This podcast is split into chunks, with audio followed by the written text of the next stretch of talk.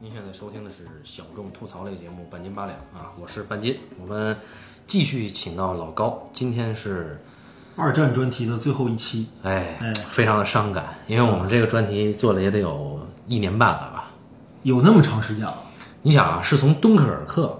咱俩一碰，咱俩说要做这个，对敦吧刻？尔克按照今年来算，已经是前年的电影了，二零一七年的片子了，二零一七年的六七月份吧，还是五六月份吧，应该是上映之后过了几个月我们才聊，四五月份。但肯定也是二零一七年的事对儿，对对，一年一年半了，一年以上的时间了。嗯，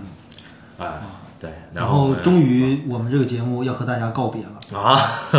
啊，从此之后你可能啊听不到我们俩的合作了，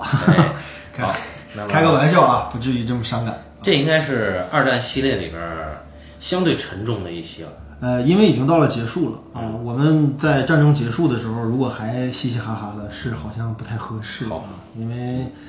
这场战争啊，现在已经按照惯例，是不是讲一讲历史课，嗯，对吧？最后一堂历史课啊，老高的最后堂历史课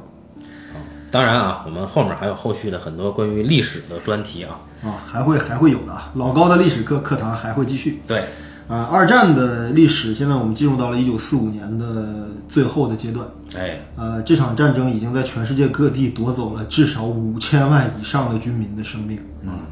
纳粹已经光犹太人就杀了将近六七百万人，然后中国人民也付出了巨大的伤亡。美国啊，一直以这个以少胜多，对吧？以及一直以优良的装备，对吧？然后在横扫这个欧洲战场和太平洋战场的这么这样的强国，也在战争中付出了五十多万伤亡啊，已经到现在是这个阶段了啊，已经不能再打，也没有再打下去的可能了。所以说，我们讲到二战最后的一个战役，嗯嗯，就是柏林战役。柏林战役的时间是一九四五年的四月十六号到一九四五年的四月二十七号啊，短短就是只有十一天的时间，嗯，一个多星期。那么主要的这个进行柏林战役的主要军队嗯是苏联方面军啊，苏联的红军。为什么会由这个苏联红军解放柏林以及这个打柏林战役？这是美苏英三方的一个和谈的一个结果。因为其实，在一九四五年的三月份，嗯，这个美国和英国的联军盟军已经突破了最后一道防线，然后呢，逼近德国的这个易北河，哦啊，德国的最北边的那条河，在易北河，苏军、美军和英军终于会师了啊，这个是伟大的胜利。那么剩下最后一件事情就是包围德国，包围德国首都柏林，啊，将这个第三帝国的所有的余党们一网打尽。那么在这个时候呢，苏联方面提出了强硬的态度，说攻占柏林这个事情就交给我们做吧。哦，我们要报仇，我们要把最后我们的苏联的红旗插在帝国大厦的楼顶上，我们必须得完成，这是我们的历史使命。然后美啊苏美英在这个时候呢，其实同意这个这个这个提议了，因为最后攻陷柏林的话，其实不会造成太大的伤亡，嗯但是肯定会造成很大的破坏。在这个时候呢，尤嗯其是苏联嗯联既然主动请缨，那不如这个雷就让他去扛吧。哦，啊，然后呢，对啊，所以说反正到最后呢，三方得进行多方和谈，肯定不可能他一家独占苏联，他无非是想要一个国际地位，嗯想要一雪前耻的快感，对不对？因为苏军最后阶段在东线进攻过来的时候，已经发生了大量的针对德国的妇女的强奸和杀俘的这样的事件。就报仇雪耻之心啊，已经就是失控了啊！嗯，已经这个战争带来的这种仇恨的轮回啊，不可消除。对吧？战争带来的这种仇恨的轮回不可消除，所以说就是这么一个情况下啊，苏联跟这个呃苏联最后进行了柏林战役啊，然后纳粹的第三帝国终于轰然倒塌。就像纽伦堡审判的片头，哎，然后元首希特勒在四月三十号，也就是一九四五年的四月三十号，就柏林战役结束三天后，嗯，在这个总理府，也就是他们的那个这个这个这个地堡，对，地堡总理府的地堡下面啊，秘密自尽。嗯，然后尸体呢被由这个他的副官以及戈培尔，对吧？纳粹第三帝国的宣传部长戈培尔，嗯，呃，浇了据说得有两百升汽油啊，彻底烧了个干干净净。哦，对，所以后来就查无此人啊，还有很多传说说元首啊没死，没死，哦对，元首活了很长时间。啊，有很多谣传，但是元首应该是死了啊，这个人是没有人会放过他啊，对吧？元首死了，元首死了呢，葛培尔也死了啊，葛培尔为帝国效忠，哦，然后葛培尔也跟自己的妻子服毒自尽，然后他们的死法确实是很惨。为了保证死的干干净净、死的透透的啊，他们先在牙牙里面，就是在那个这个嘴里面先咬碎一枚氰化物，哦，瞬间在五秒钟之内再开枪射中自己的太阳穴，就保证这样保证死的透透的。哦，对，然后呢，这个这两口子都死了，而且更残忍的是，他们在临死之前把自己的六个可爱的孩子全部毒杀，都死在了地堡里啊。这六个孩子最大的只有十二岁啊，最小的只有三岁，啊，这么六个孩子。嗯然后呢，他们与帝国陪葬。然后呢，纳粹帝国的这个几个高官啊，也相继自杀。哦，对，然后呢，就是我们知道啊，还有几个有名的人，比如说戈林老师，之前提前的纳粹帝国第纳纳纳粹的第三帝国的这个空军空军总司令，前空军总司令，啊、曾经跟希特勒一度啊穿一条裤子的，被誉为是第三帝国接班人的赫尔曼·戈林啊被捕，然后呢，党卫军总司令，盖世太保总司令，这个谁，海因里希·希姆莱被英军逮捕，但希姆莱很明智的，在被逮捕的一周之后啊，咬碎了自己牙齿中的一枚氰化物。哦他那个氰化物藏到什么？藏到他的一颗假牙里面，哦，就是最后咬咬碎自尽啊。希姆莱知道自己是难逃法网啊哎，，关于难希姆逃一死。莱，嗯要一会儿要聊一聊。对，希姆莱，大家知道啊，就是著名的这个这个臭名昭著的纳粹帝国的这个刽子手啊对，就是经他手签署的命令，直接造成了几百万犹太人是这个这个伤亡啊。希姆莱这个人呢，在第三帝国的这个领袖们当中啊，口碑十分低劣，呃大家认为他是一个拍这个这个这个靠屠杀，靠拍这个元首马屁啊、上来的一个无耻小人，没有能力啊，就是会拍马屁啊，玩权力，对吧？就这么一个人。然后呢，这个希姆莱呢，其实在一九四四年盟军登陆诺曼底之前，嗯，就已经觉察出事态的不妙，对，偷偷的跟呃英国方面有过秘密的交涉，交涉的方式也很无耻，什么呢？就是我哎手底下还有嗯很多在德国境内德高望重的、腰缠万贯的犹太人哎人质，你们要不要 啊？要的话是不是可以放过我啊？对吧？哎，就是这样的一真个他家妈伙。猥琐。对，然后后来这个当然啊，英军拒绝了他们的任何要求。在这个时候，任何与第三帝国谈判的人都将跟他们一样啊，接接受法律的审判。然后呢，就是这个第三帝国就这样覆灭了啊！正式投降的日期是一九四五年的五月八日。哦，啊，这个是其实元首希特勒在临终之前看得很明白了，嗯啊，真正对我忠心的人是谁呢？不是赫尔曼·格林，不是希姆莱，不是任何人，只有葛培尔是对我忠心的，还有一个邓尼茨，邓尼茨原来是德国的海军上将。哦啊，然后呢，他呢最后临终之前，他曾经许诺过的所有的接班人，什么鲁道夫·赫斯啊，什么戈林呐、什么希姆莱啊，都玩蛋去吧啊！他到最后把最后的遗命交给了葛培尔和邓尼茨，但葛培尔是决定与元首同归于尽的。这个绝对啊，不能叫同归于尽啊，殉国，哎对吧？殉国，咋同归于尽不对了啊？然后就是说，然后邓尼茨最后呢，短暂的可能进行了也就为期一周时间的代理政府，也就德国临时政府，然后德国就，呃，现任的所有的政府都被取缔了，哦就这个国家不允许有政府了，哦，这个国家已经被我们接管了。这个国家的所有人，你们好好想一想，你们在过去的四年、五年多的时间里面都干了什么？嗯，你们好好反省一下啊。然后就开始进行了我们现在今天要主聊的这部电影的时代背景，就是一九四五年的，呃，应该是十月份，从九月份其实就开始了，嗯，然后从十一月份正式开始进行了这次长达呃，总的长时长应该是三年多的时间。这次审判一直进行到一九四八年年底才嗯真正宣布完全结束。但是它分为几个阶段，嗯第一个阶段主审的就是二十二名的主要战的纳粹帝国的战犯。嗯，这个审判原则其实很明确，嗯就是怎么这二十二个人就要先审，就要重判。哦，为什么是他们？这个本着一个什么原则呢？至上而下的原则。哦，因为这是一次国家行为，嗯，是一次国家主导的、国家的主要政党主导的全民的战争行为、破坏行为和屠杀行为。所以说呢，必须自上而下。说白了就是谁官大先抓谁，谁官大先判谁。所以这二十二个人里面是纳粹帝国仅剩的最高的一批领导人。他们都有什么人呢？刚才说了葛林，包括还有呢，威廉凯特尔是德国第三帝国的陆军元帅，嗯然后还有中央军总司令，还有这个里宾特洛甫，就是德国当时的纳粹德国的外长，哇，哎，外交部长，然后还有谁呢？还有约德尔，约德尔是陆军总参谋长，对，就是官儿大的啊，先抓。然后呢，还有一个人需要讲一下，特别有意思，就是在希特勒元首这个遇难，也就是他自尽，呃，是四月三十号。嗯，在五月二号，他的第一秘书官就是希特勒的贴身秘书官，叫马丁·鲍曼。嗯，马丁·鲍曼离奇失踪，不知道这人去哪儿了。然后后来是在七十年代的时候，发现他的遗体可能在这个德国的柏林中央车站附近被发现，也就是说，可能他是这个在那儿自尽了，或者在那儿被击毙了，不清楚了。但是反正他死在那儿。不过呢，由于这个人是一个很重要的人物，所以纽伦堡审判仍然把他列为，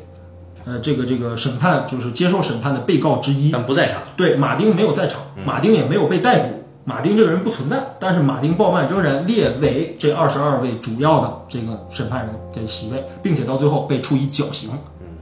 都判了，但是这人没在，也没有执行。这去了哪儿真神秘啊！啊，很奇怪，这个纳粹覆覆灭了之后的传说和奇谈怪论绵延了半个多世纪啊，这个很神奇啊，就是因为大家对这段历史的那种啊复杂的情感。然后呢，这个自上而下的原则呢，还有一个什么原则呢？除了官官职高，嗯，地位高，嗯，还有一个主要的原则就是参与制定纳粹第三帝国的所有的进攻战略，包括所有的军事、政治，包括大屠杀计划、集中营计划的主要策划者们，也在这里面。就是说，你签署命令了，你跟元首提议了，我们要不要把他们都干掉啊？我要不要把他们都都都都抄了家，然后之后他们送进集中营啊？这些这些法律法案，我们当然知道这不是什么真正的法律，这只是战时纳粹德国的法律。那么这些人的制定者们，首先要被审判。罪魁祸首，对，所以说就是我们它的基本的这个这个这个审判原则或者基本的定罪原则很明确，它依据主要三条法案。因为在之前的战争法里面，我们所谓的战争法实际上不是一部明文的法案，不是所谓叫国际战争法，没有这个东西。在一战之前也没有，一战结束之后也没有。但是有几个重要的条约，这几个条约是什么呢？日内瓦公约，哦，就是作为这个中立国在瑞士签署的一个多国的一个战争法案。德国也签了，德国当年也签了，啊，但是签不签呢？啊，反正该违反的咱们都违反了，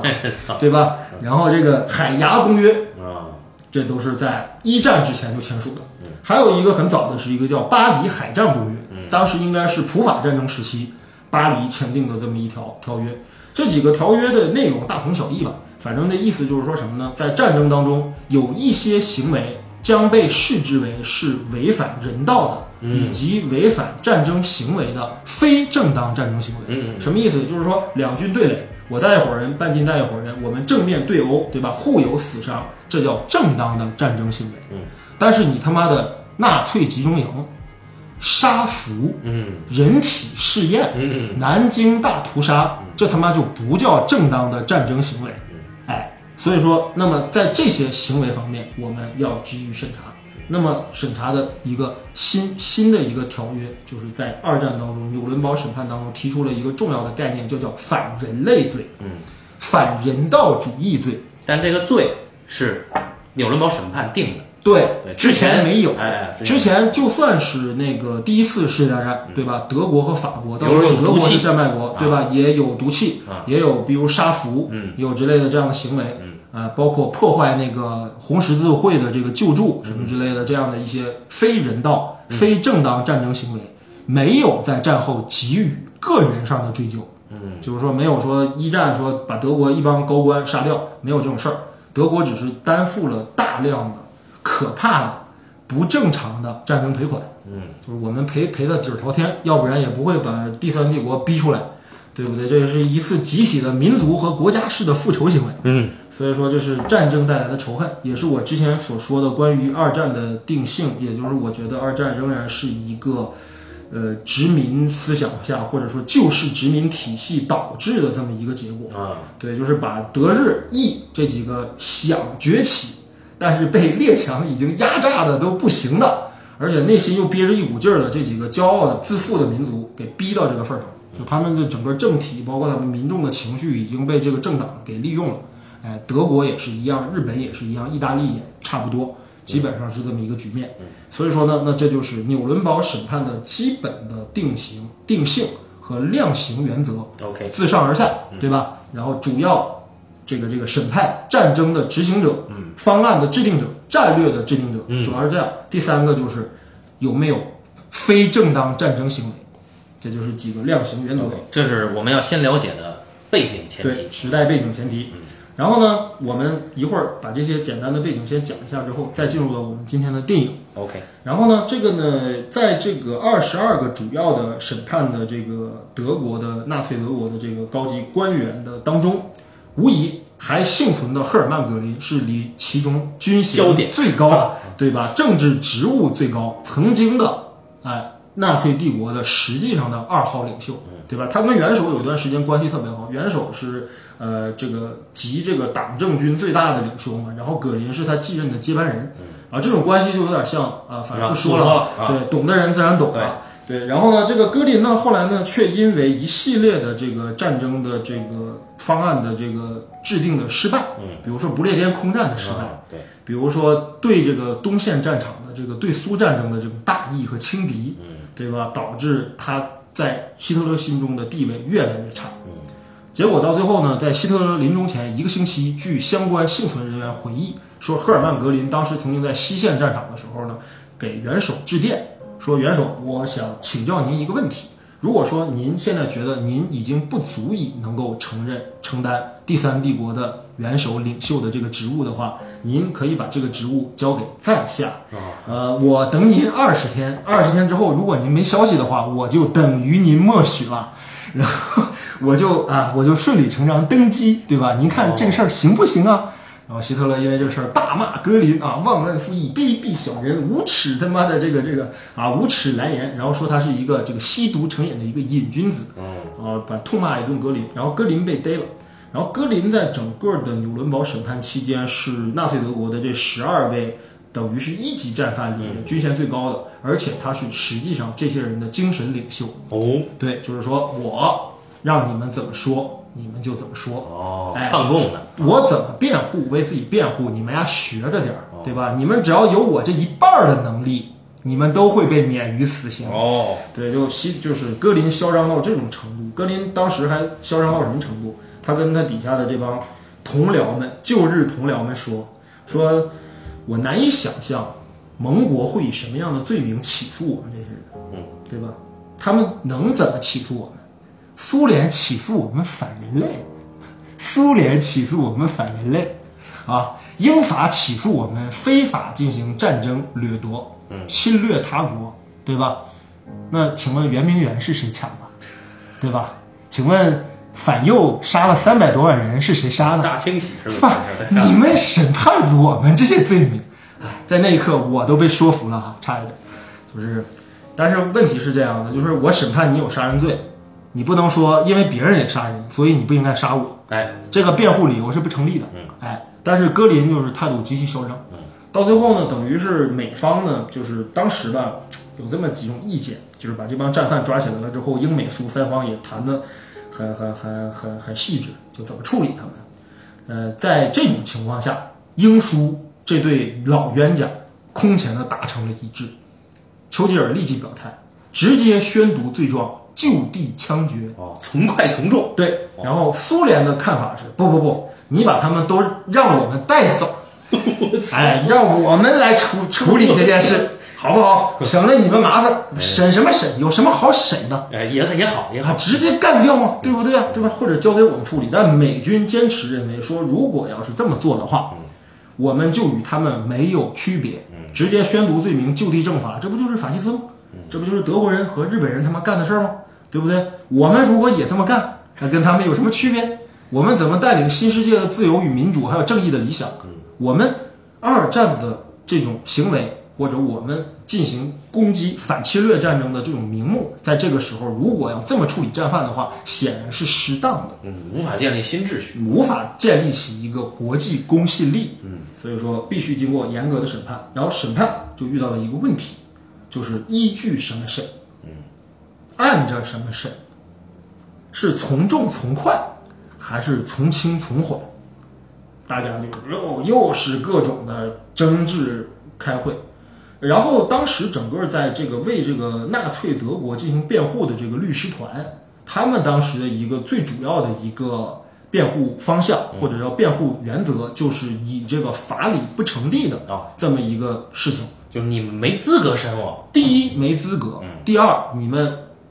立立法都有问题，就是你们你们不成立的。就是如果说你看哦，按照欧美法系，因为我们知道就是欧美就是英美是履行的是一套法律系统，他们这套法律系统又叫英美法系，又叫海洋法系，对，他们是判例为原则。什么叫判例？就是之前怎么判，现在还怎么判。嗯，这叫判例。那么这个，请问反人类罪和反人道主义罪有先例吗？没有。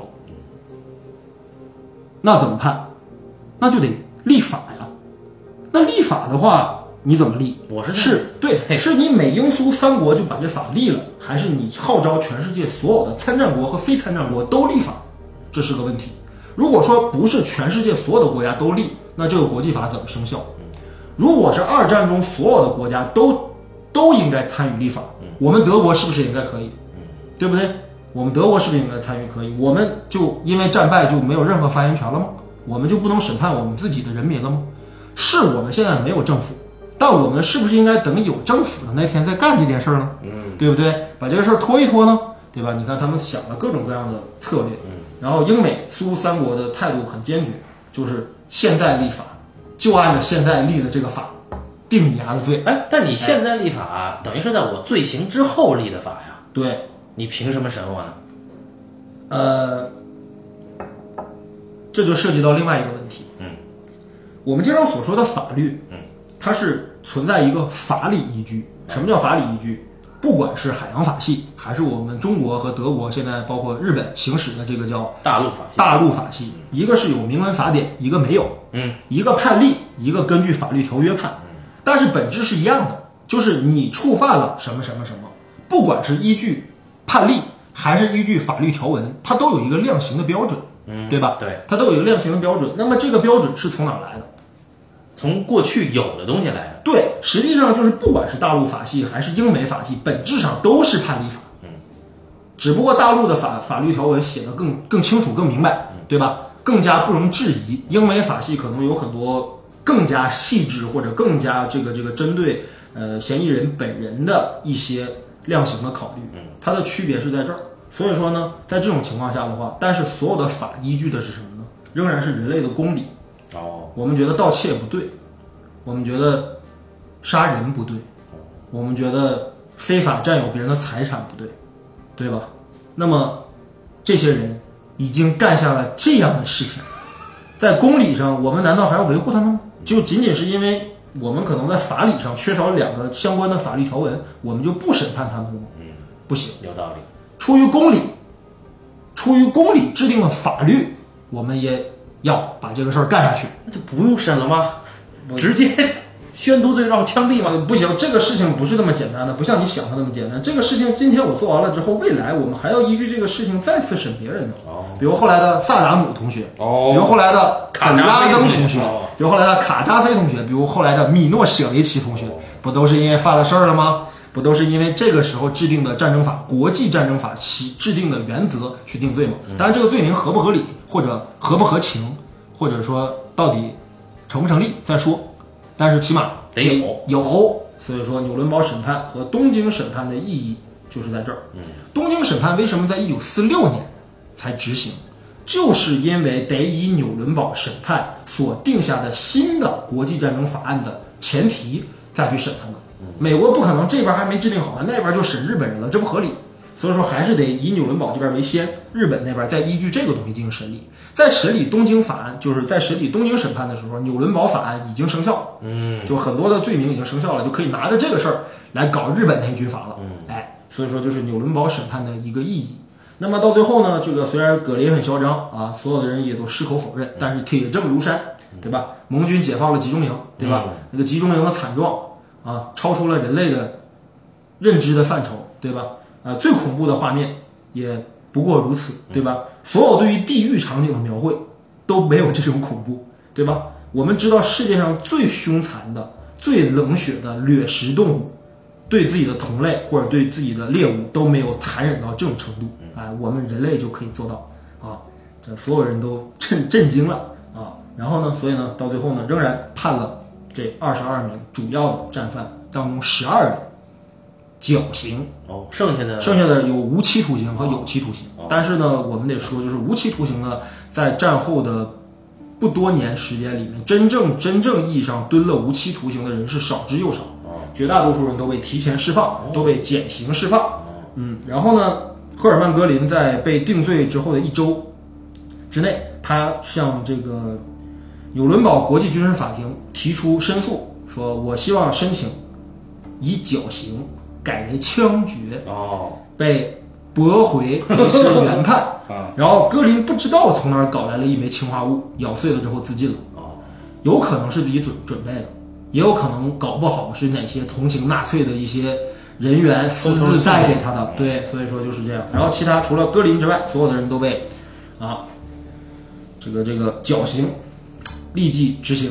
然后这就是纽伦堡审判。的第一波，的第一波，之后呢，在四七年又进行了第二波，就是还是我刚才所说的，就是自上而下原则，官儿大的到官儿小的。然后呢，这个我们今天要说的这部电影嘛，叫《纽伦堡审判》，我们会以为说哦，OK，这么一个这种大规模的大型题材的这种这种战后战争电影，其实它属于战争电影的一个分支嘛，或者其实它是一种法律电影。对，是不是应该主要讲一讲怎么裁决的这些大军阀，嗯，啊、大纳粹头子嗯什么戈林这些人，是不是以审判他们为主线的吗？不是，哎，这是这个电影最有意思的地方。对，也是最精彩的地方。哎，好，那么这个电影实际上发生的时间是一九四八年，具体大致的内容，半斤可以跟大家说一下。嗯好，呃，《纽伦堡审判》这个片子呢，首先啊，咱要清楚，呃，它是一个故事片。呃，那那不然呢？嗯就是难道是纪录片吗？首先，大家不要把它理解成为一种类似于文献性质的东西，因为这里面的戏剧性非常强。嗯，对对啊对，同意。所以就是先，大家可能因为呃，一方面是找这个片子可呃可能费点时间费点事儿，再一个是片子太长，三个小时，对，如果你没时间看的话，我们告诉你，这是一个戏剧性很强的纪录片。对，其戏剧性呃之不是纪录强片，戏剧性很强的故故事事片，对，其戏剧性之强啊，我们待会儿会在里面仔细去聊它。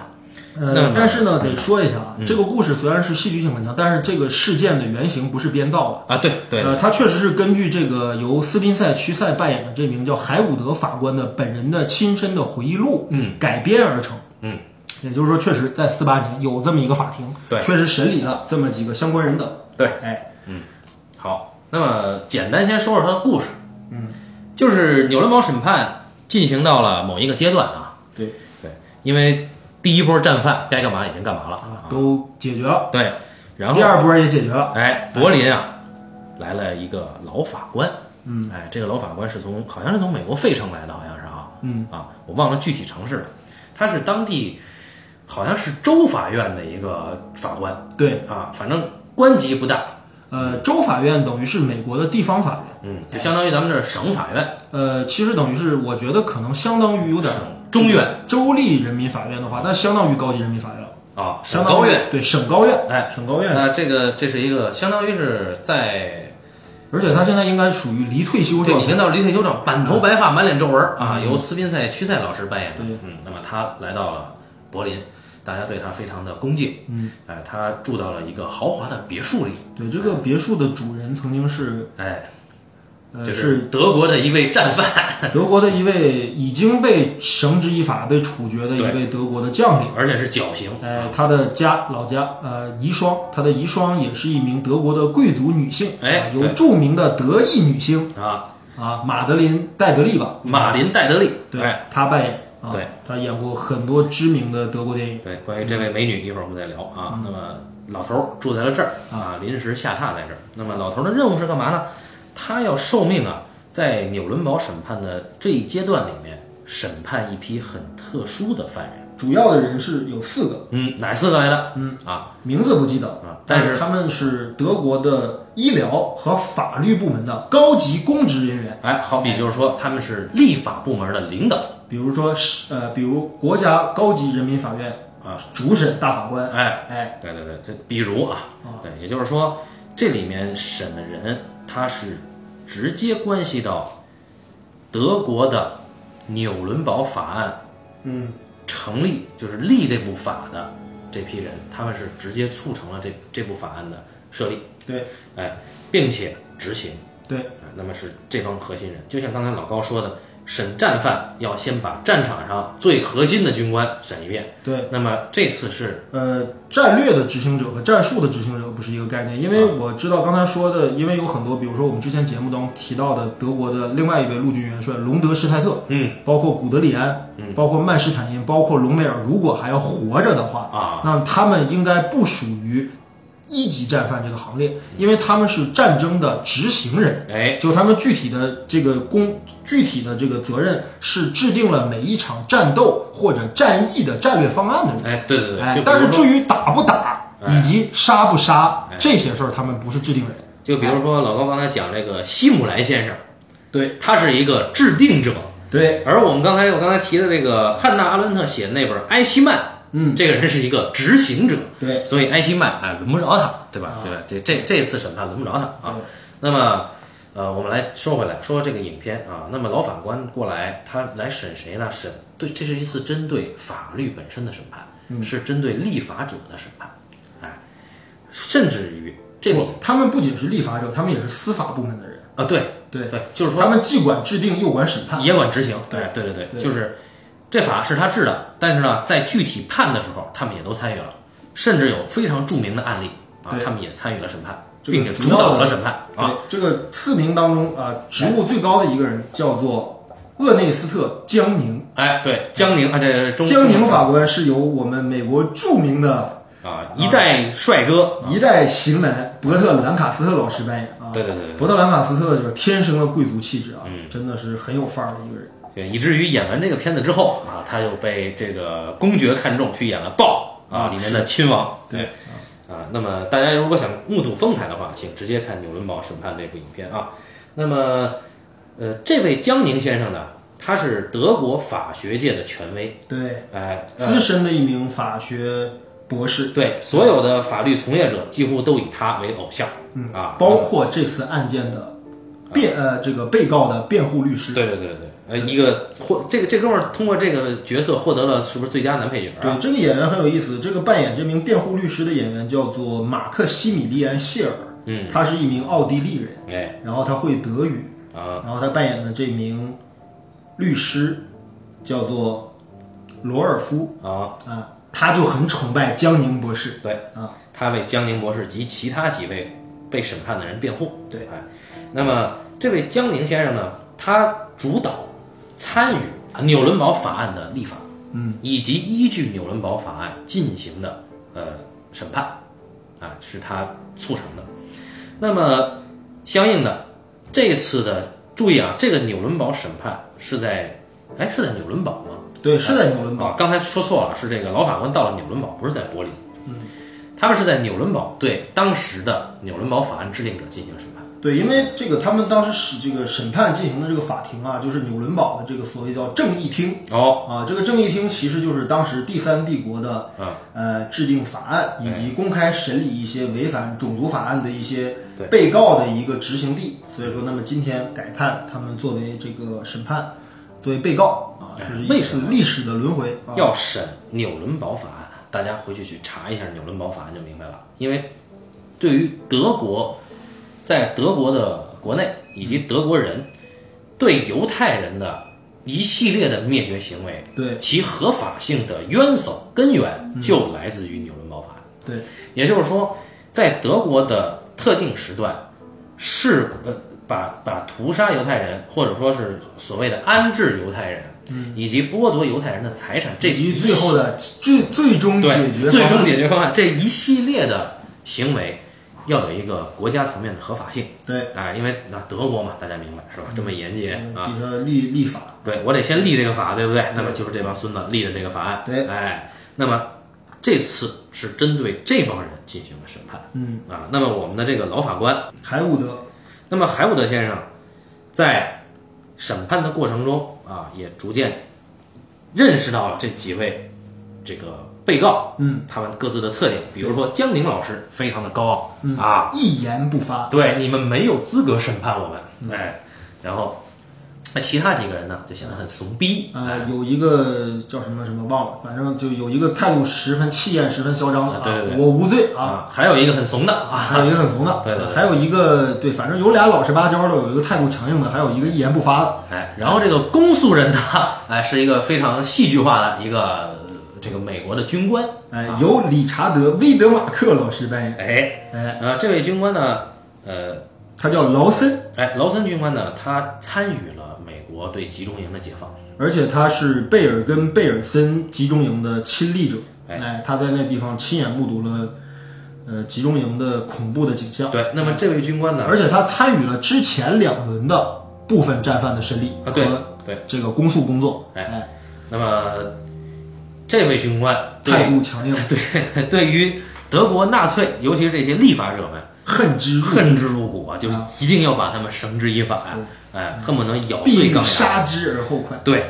那么双方呢就达成了，哎，然后刚才就老高介绍的那位辩方律师，对。哎，就是年轻有为啊，梳着一个罗尔肥夫头啊，啊，然后也是呃非常深谙诡辩之道，对啊，甚至当然也不能叫诡辩，甚至就是非常呃经典的辩护之道，也是以法律作为武器啊、嗯来钻空子。对，那么他和这个控方的公诉人啊进行了唇枪舌剑的论战啊，对，然后在这过程中呢，老法官呢。又结识了谁呢？结识了他所居住下榻的这个别墅的房东太太女主人，对嗯啊一个风韵犹存的，哎，啊，就是这个夫人叫博斯特，啊哎，这博尔位斯特夫人太，太，这位太太呢是之前她的丈夫，哎，是被审判为绞刑的战而犯。且好像公诉人就是这个劳森上尉，哎，对。对，然后这个太太呢，呃，对这个老法官展现了非常友好的一面。对，哎，嗯，甚至两个人啊、晚上还老法官还在太太家里逗留了一会儿。还有一些暖妹的呃暖妹意味对有一然些后意味啊对，然后这个博尔博尔特这个博尔斯特夫人其实跟这个海。伍德，海伍德先生其实强调最多的就是，你应该努力感受到我们这个民族的人性，嗯，我们德国人的骄傲，哎，我们的对于美好的生活、艺术以及我们对于自身的信仰的一种坚守。嗯哎，你要感受到我们这个国家是充满人情味儿的。哎，而最核心的一点哎，他一直在强调的是，我们不知道，对，不知道什么呢？大家不知道什不用么我们说了奥啊斯维辛啊，对啊，哎贝尔森、贝尔根啊这些东西。哎，对于犹太人的处处置啊，我们真的不知道。对，哎，他这么说，而老法官下榻那个别墅里边两位佣人很善良，长得老实巴交，他们也不知道。他们他们表示出了跟夫人不太一样的态嗯度，他们在强调自己在战争当中的受害者身份哎，对对对说我们的孩子也死在这场战争里，哎我们穷的差点就饿死，嗯，对吧？我们现在还得啊，说白了就是对你们美国来的这些啊，老爷，啊 对老爷们啊，卑躬屈膝，对吧？哎我们没办法，我们知道自己有错，但是我们错不至此嘛，嗯，对吧？这是一个疑问啊。哎，然后同时对呢，在这个劳森军官啊，一直不遗余力的找找铁证。哎，为了推翻江宁法官啊，这个被告、对这个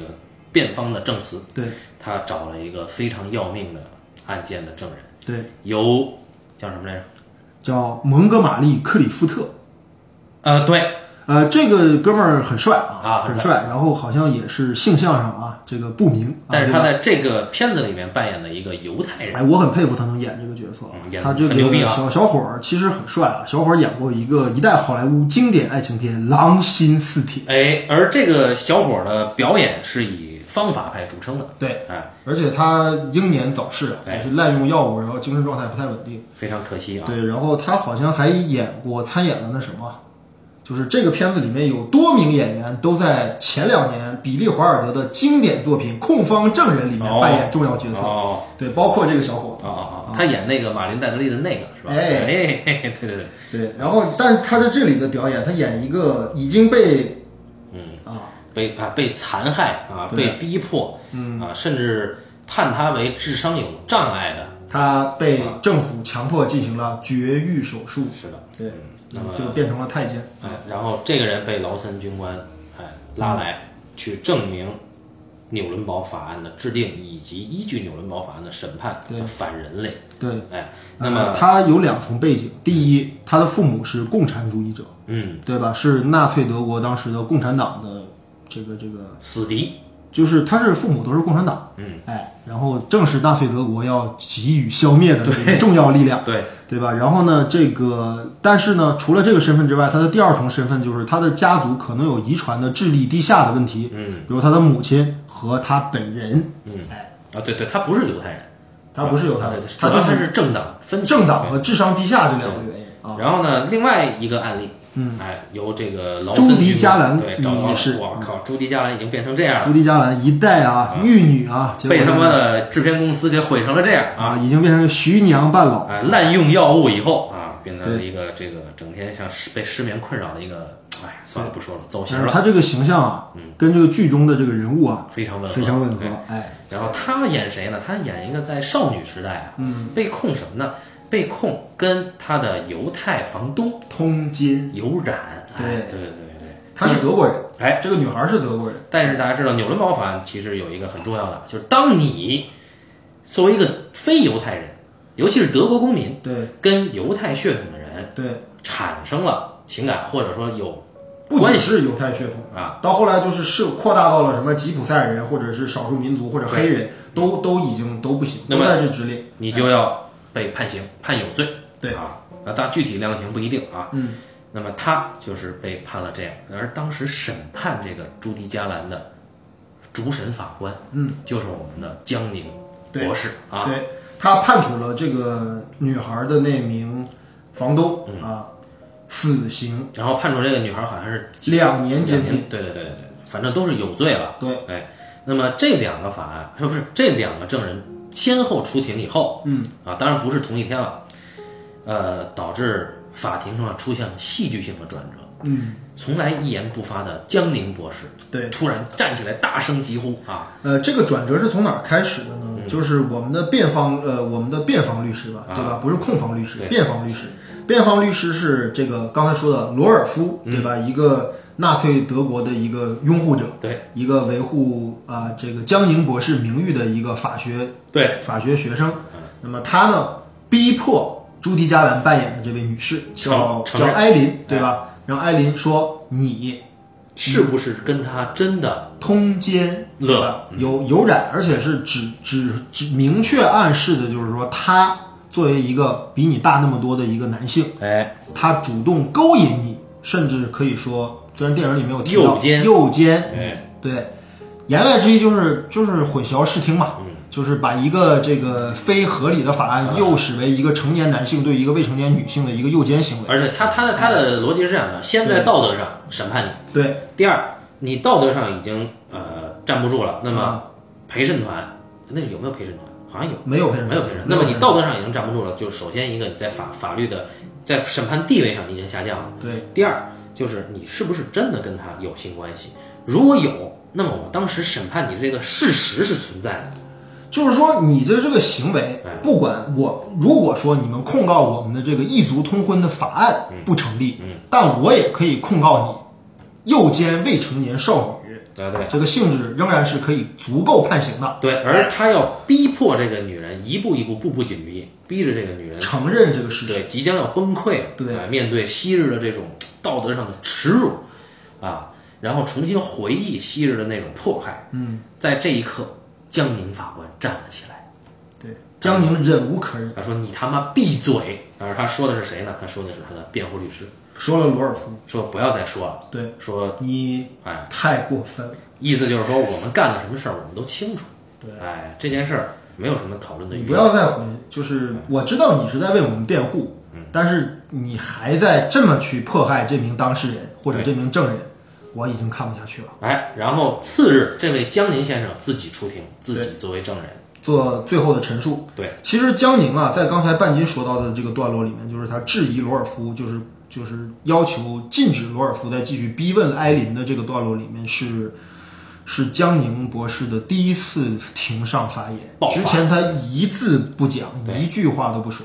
甚至他跟罗尔夫就是私下会面的时候，嗯，话都很少。话都很少，而且他不喜不喜欢这种辩护。对，就是罗尔夫的意思，呃，罗尔夫的意思就是说，如果我不给你辩护，嗯，你给你辩护意味着保护我们德国民德意志民族最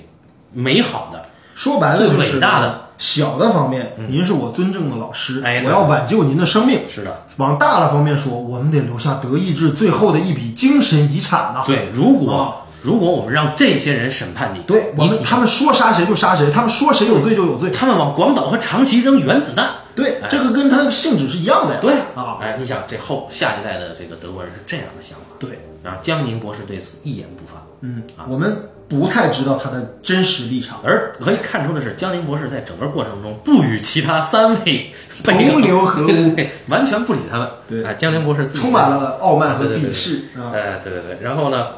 呃，我们就看，那么在江宁博士最后的自我陈词完毕之后，嗯就到了最著名的审判环节了。对，啊，那么我们的海伍德法官依据人类的公理，嗯，哎，在在此之前啊，在对不起，在此之前有一个非常大的一个事件，一个事件，嗯就是美国呃驻军对，已经没有物资了啊，那么。如何就空运到德国要空投是吧？对哎，那么德国这边呢，好像还是，而且苏联那边好像是有封锁，是不是？呃，这边其实这个时候一会儿可以讲讲这个啊，局这面，个具体的背景对我们先不说，冷但是战的这个背景。呃，因为这个冷战背景，呃，海伍德法官以及包括公诉人劳森军官、嗯对都受到了美国上层的暗示。就是言外之意，就是这个时候德国由于分开占领，而且包括后来我们知道德国分裂成了联邦德国、民主德国，他们的就是由于是由美英呃英美苏对吧、嗯两方呃两方的这个权力角力导致的这么一个结果，德国这块土地不幸成为了欧洲的一个冷战的一个前线。嗯，对，就是以德国的这条分界线为前线，也就是说白了，就是这个地方啊，我们得扶植一个亲英美的一个德国。哎那边则是要扶植一个亲苏联和社会主义阵营的哎，德国。那么在这样一个迫切的形势之下，对我们对这些人的审理，尤其是像江宁博士这种对呀德高望重的，公职人员哎，啊，在欧洲法学界数一数二的人物，对，嗯我们对他的量刑能不能啊？从轻，哎，当然这个我没有直接说，对不嗯对对对对，但是嗯你明白。考虑一下啊，啊，结果劳森军官拍案而而出啊，嗯，哎，但是到最后，劳森军官依然还是守住了自己的立场，呃，劳森军官其实他的这种愤怒和他的这种绝望情绪，其实来自于这个电影。我们知道，从一开始，其实，呃，我们就看不出江宁博士的态度和立场，对但是我们同样也看不出海伍德法官的对立场。对这是更牛逼的一个地方，哎就是甚至在庭上的一些发言和一些对于这个这个辩方律师的一些陈述，嗯包括对于法庭的一些风向的感受来讲的话，我们甚至能够感觉到，好像海伍德法官更倾向于被告。同情立场一点，对，对就是或者说他们对于被告的这种啊被负审隅判的顽抗的这哎种精神，可能还会受了一些影响或者一些感染。哎，对吧？所以说，劳森劳森上尉觉得，连你主审法官都站在战犯一边。嗯，劳森好像是个上校还是什么中校，啊嗯，反正对，好像还不是是校不是尉上尉，不是上尉，然上后尉军衔太低了，就是在中校吧，可能是中校。哦补充一下，在庭审过程中啊，有一幕是劳森播放了他们解放集中营的纪录片，对，没错。啊，就是那一幕对于整个法庭的震撼啊，嗯直接导致了呃辩方律师的退场，对啊就这个这个纪录把德国人片，盯这着个的纪事物录片的大量的画面，我们可以看阿伦雷乃先生整理的这个纳粹大屠杀纪录片，呃，《夜与雾》，嗯，基本上把这些画面都涵盖了。啊对对，你们可以看一下这部电影。然后当代还有一个非常牛逼的、非常长的这个关于集中营的纪录片叫《浩劫》哦啊，大家也可以但。浩劫里好像没有出现任何历史镜头。对对对对对就是关于集中营嘛。对啊，然后呢，呃，这个当庭播放了这段资料嗯作为不，其实在法理上站不住脚的一个证据，嗯，哎，直接击溃了他们德国人的道德防线。呃，对，因为其实真正在这个纽伦堡审判，我刚才说到的关于十二名首首脑一级战犯的这个评判的这个这个这个转折点，也是这这个纪录片起嗯到也是这了个啊嗯对，也是起到了效果，就是面对这种景象，没有任何被告还舔着脸说，嗯，我们无罪。对，对，就包括这次，因为放了这个辩方律师，虽然觉得这个不应该是在法庭上应该放的，对，但他也就在耻辱心上已经挂不住了，哎，然后当然这个补充完了啊，我们再说到说回到审判之前的前夜，海伍德法官和劳森上校都受到了暗示，对那么海伍德怎样量刑、怎样审判，将会决定接下来的呃美国的这个世界地位。对，以甚及在欧洲冷战当中的政治影响力，那么毫无疑问，海伍德法官呢，这次表态是非常平静的，但是呢，他以人类公理为判断依据，判处这些人反人类罪成立。嗯，啊，那么这些人呃，应该是有一个无期吧，将近是没有四个人全是无期，啊啊，对，全是无四期。个人全是无期，然后影片到这儿并没有结束，对，啊，更牛逼的是，呃，海伍德在离开就是这个任务完成回国之前，而且吧，其实说补充一点，就是江宁博士对于这个判决表示接受，哎，对对，他伏法，然后他海伍德在离开之前，哎，收到了江宁，就收到了那个江宁的辩护律师的邀请。对，他说：“呃，江宁博士有东西要给您，能不能麻烦您去见他一下？”哎，他就去了啊。嗯去了以后，在监狱里，嗯，江宁博士把自己的这个应该是回忆录啊，还是就是对他他的法学著作什么对对的，对都送给了海伍德。对，因为他视海伍德为一个知己，对，但临走的时候，嗯，他因为大家都知道他已经认罪了嘛，对不对？对他跟海伍德说了这么一句话，他对说：“请你一定相信我，我们对集中营所发生的事不知一情无所知，对。”嗯然后这个时候就关键，你看那个兰卡斯特的这种表演啊，真诚啊，对，你就觉得我操这 个，哎呀，心塞呀、心塞。但是海伍德先生说了一句话，哎，更有力量的一对句，话，说其实啊，你打第一次利用纽伦堡法案判处一个人有罪的时候，他说我不知道，海伍德说不，你知道，对，说你知道，自从第一次你用纽伦堡法案判判一个人有罪的时候，对，你就已经他妈的知道了，我操，啊，没有他妈的啊，哎然后你转身就走了，对，这个电影结束了。结结束了。然后最后好像出了一行字幕，就是说到最后好像就是是我的刚才说的，就是呃所有的这些被判无期和这种终身监禁的这样的战犯，在几年后，在几年后都被释放，而且到最后吧，其实通知海伍德法官啊，江宁博士要见嗯他，在狱里要见他的消息是辩方律师罗尔夫转达的，对嗯他过而来且罗尔夫在转达的同时就表达了。对法官，您费了这么大力气，对吧？嗯您经受了这么多的道德和这个政治的考验，你还是义无反顾地判处他们无期徒刑。但是哎，我想告诉您的是，您判无期徒刑的人，过几年都会被放出哎来，因为这个国家，包括你们的政府，需要他们。嗯，对，呃，所以这部影片啊，是我近来少见的给了五星的影片啊。是，哎，嗯，呃，那么我们接下来就可以针对影片来聊一聊。嗯，首先就是说，为什么要选这部影片对，作为二战专题的最后一部影片？啊，呃，这个电影我是很多年前看的，嗯因为当时就是也是战争啊，包嗯括政治啊、法律啊这些题材的电影都是我的偏爱。嗯，然后呢，我是很想了解纽伦堡审判的一些故事，嗯，然后以为就是还是刚才说那些什么希姆莱、什么戈里、啊什么里宾特洛甫，以为是这个题材，结果当时看的时候我就惊讶了。嗯，原来这里面根本就没有出现戈林。原来这个电影发生在一九四八年，距离戈林被这个戈林自自杀和第一批战犯被判处绞刑已经过去了两年多的时间。哎，那么这个电影里面为什么他还把这几个人，把这几个罪罪犯，因为他们好像就算不是用的真名，但也一定有原型。嗯，我相信是这样。然后所以说，我就觉得为什么要判，就是或者说要为什么根据这几个无名之辈啊，在战争当中的无名之辈拍一部电影，我很好奇这个事儿。结果后来看完了之后，我觉得这个电影确实从很高的高度去解释和诠释了嗯二战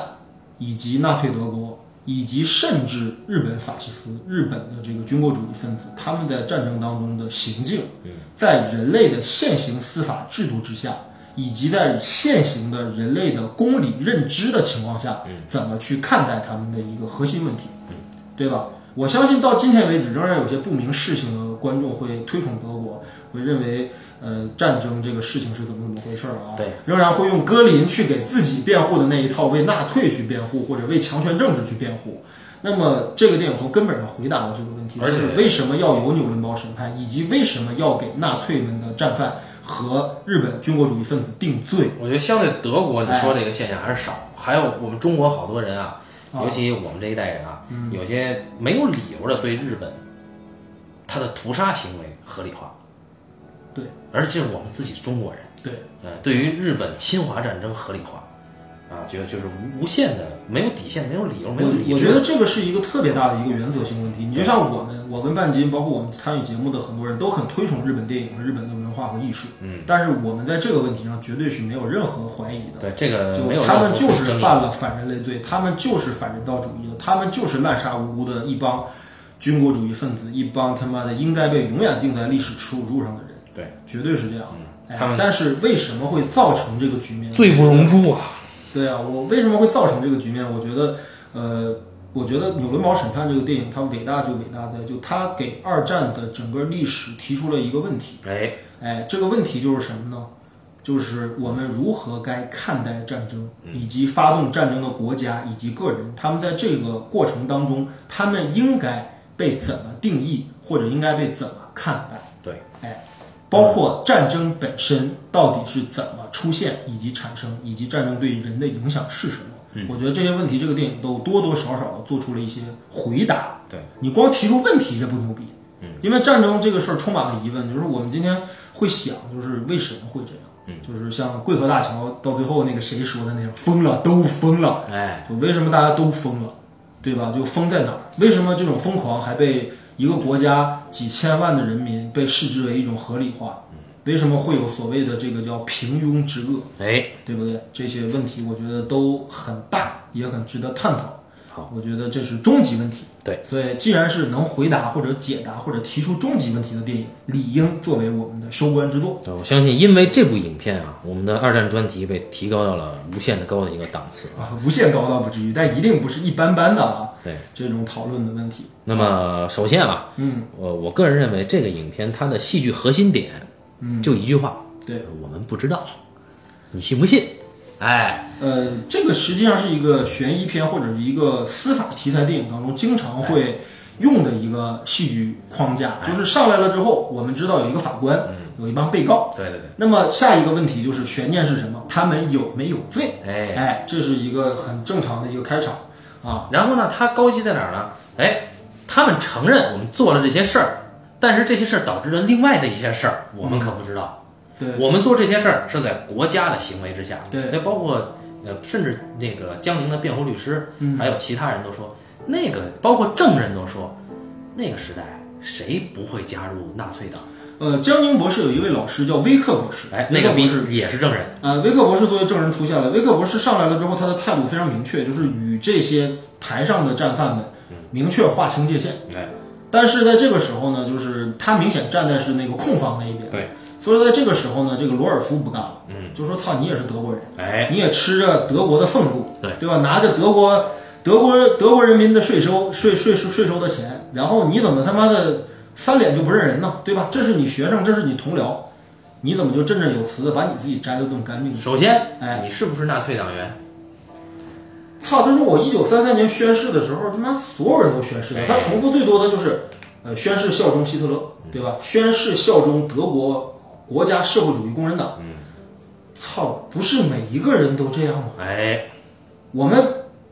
不都这样了吗？哎所以这也有错吗？所以他啊也有罪，哎，然对，后他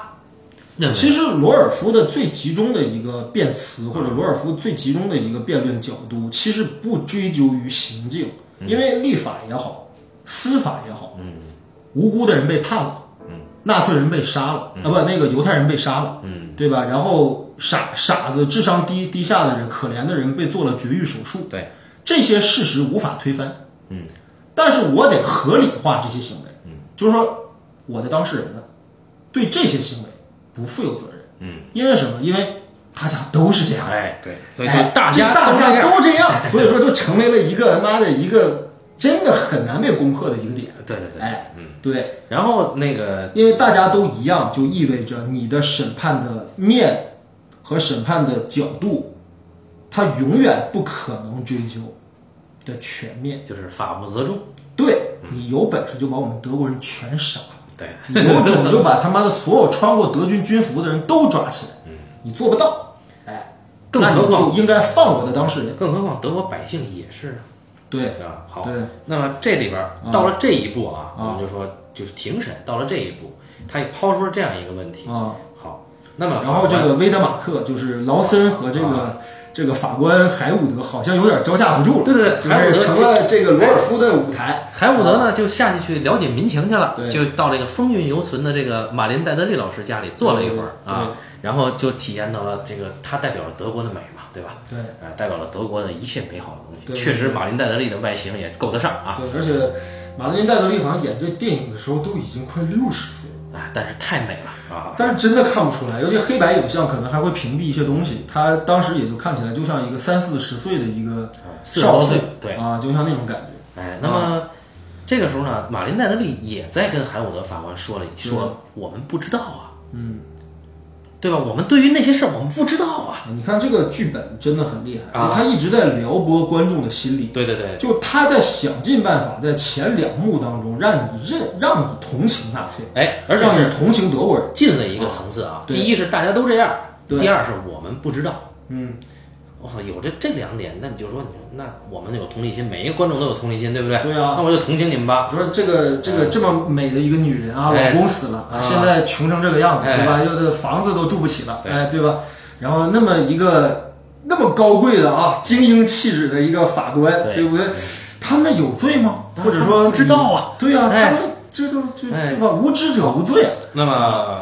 海伍德没有表态，哎，这个很有意思。哎，海伍德这个人吧，你看他是一个慈眉善目的一个老人对，啊，与世无争哎，啊，然后看起来毫无原则立场，哎，就像一一个点强硬的东西都没有。兢兢业业的一个小破公务员，对，而且在这个时候，海伍德的形象就很像观众视点，就因为信息都是传递到他这儿的嘛嗯哎。我们跟着他走，哎，我们接收了跟他同样的信息对对，我们也觉得劳森是不是有点太激进了？啊，我们也觉得，而且劳森这个演员啊，呃，维德马克这个人啊，就是真的不讨喜啊，对就这个选择都很有意思，就他撩撩拨观众，让你对德国人会德国这些公职人员产生同情，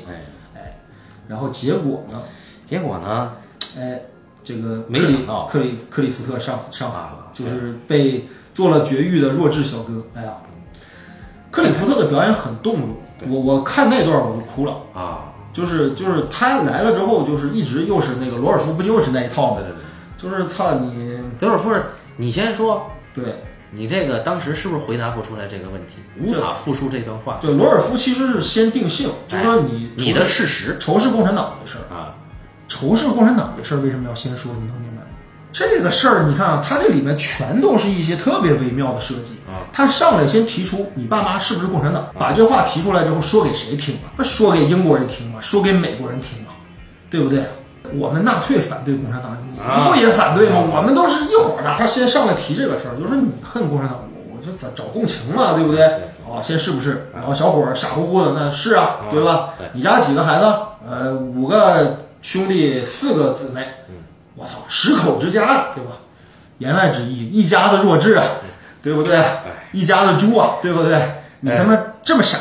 基因这么低劣的人生这么多孩子啊！你这对不对个挑动这种民族主义你和这这个种种族主义情绪小学体检的时候，对是不是有一个问题答不出来啊？啊！你你现在能说吗？对啊，我操，哥们儿就崩溃了，我操，这个太太他妈损了。太他妈残嗯酷了，这个事。其实观众的心理啊，在这个蒙哥马利就是克里夫特第一次上台的时候就开始转变，嗯，就他没想到，我们没想到罗尔夫他这么不择手段，对对吧？就是就是我操，就是真的为了洗白自己啊，而且他那个什么事洗儿白？什么话都说得出来啊。我们客观的说，他那个洗白是在法律辩护的范围内，对，他做的是合理的辩护行为。呃，这个是基本的一个立足点，就是我怎么去降低我的当事人正对的对这个罪责。而且先打击你证人的可信度。对哎，哎，先打击证人的可信度。然后这这个案件出来以后，我操，那怎么办啊？然后，当然庭上的效果大家都一看就看明白，这小伙儿确实是弱智，脑子不太好使，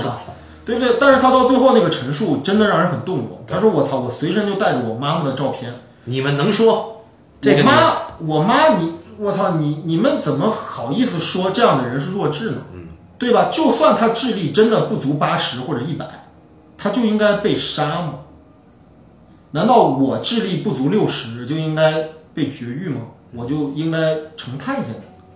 对吧？你你们凭什么这么做？对，但对这吧个你呢？们凭什么这哎么但这个问题是道德层面的，与法律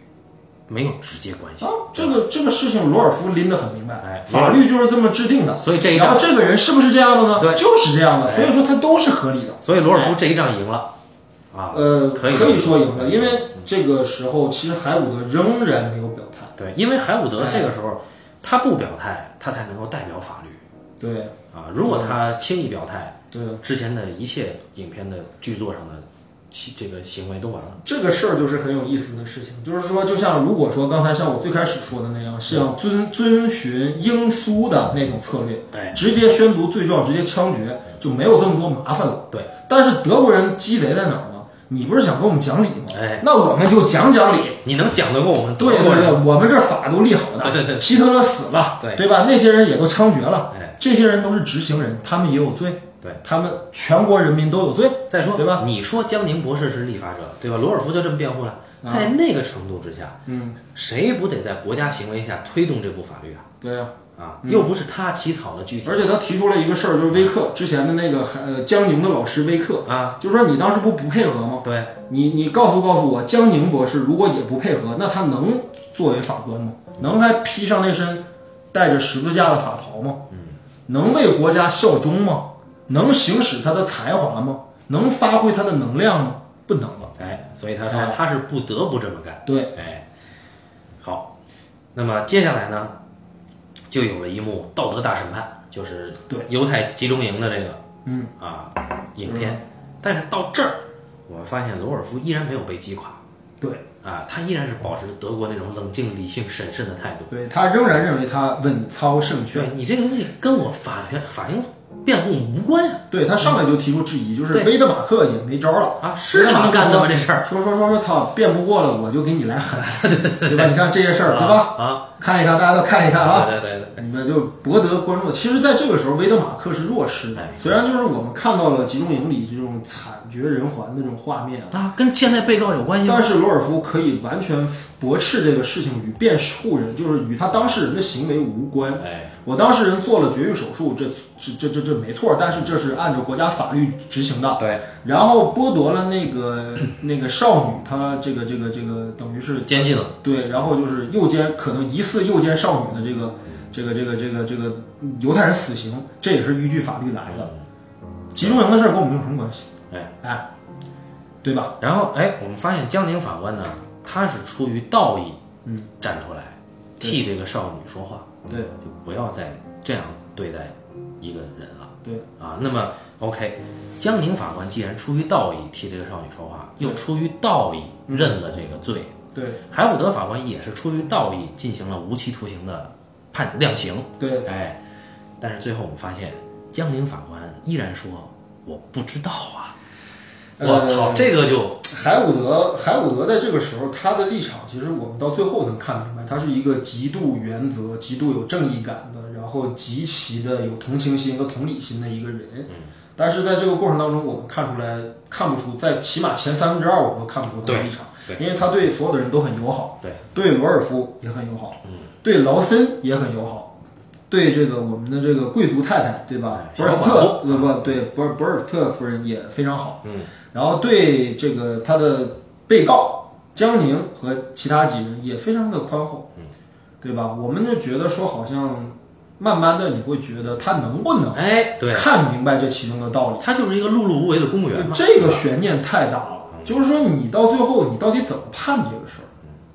观众已经懵了。哎甚至他的他一共三位主审，啊，哎，其中一个基本上我我相信观众在这时候是彻底懵的哎对对对就你完全不知道他会怎么做做判断。你要知道，其中一个主审是被德国化了的，就是他很欣赏德国的一切，就是其中有一个人还长得还挺眼熟的那个演员，嗯就是他啊老他老欣赏德国的一切。哦哦，我想起来了，就是他老跟这个老法官海伍德说德国怎么怎么好啊，德国这柏林的生活多好啊什么的。然后他在最后量刑的时候，嗯，在法三个法官在讨论的时候，他其实是站在被告一边的。嗯嗯，对所以这个时候大家所有焦点全在海伍德这儿。对，哎而且这个一锤定音呢，就是那个之前那个事儿。哎，其实后来吧，我们能看出来，就是嗯，包括那个博尔特夫人，嗯，呃，博斯特夫人啊，嗯或者叫博尔斯特夫人嗯啊，就是她，她其实，呃，最开始我们当然为这个女人的外形啊，包括她的变数去产生同情，但是我们慢慢会发现，其实海伍德对她的态度从一开始其实就是很明确的。哎，其实没变。就你是不知罪、不悔罪、不认罪的德国平民，你们仍然在战争结束了这么多年了之后，还认为这件事儿与你无关，哎，哎，还认为你们的行为是与希特勒政权、与纳粹政权无关，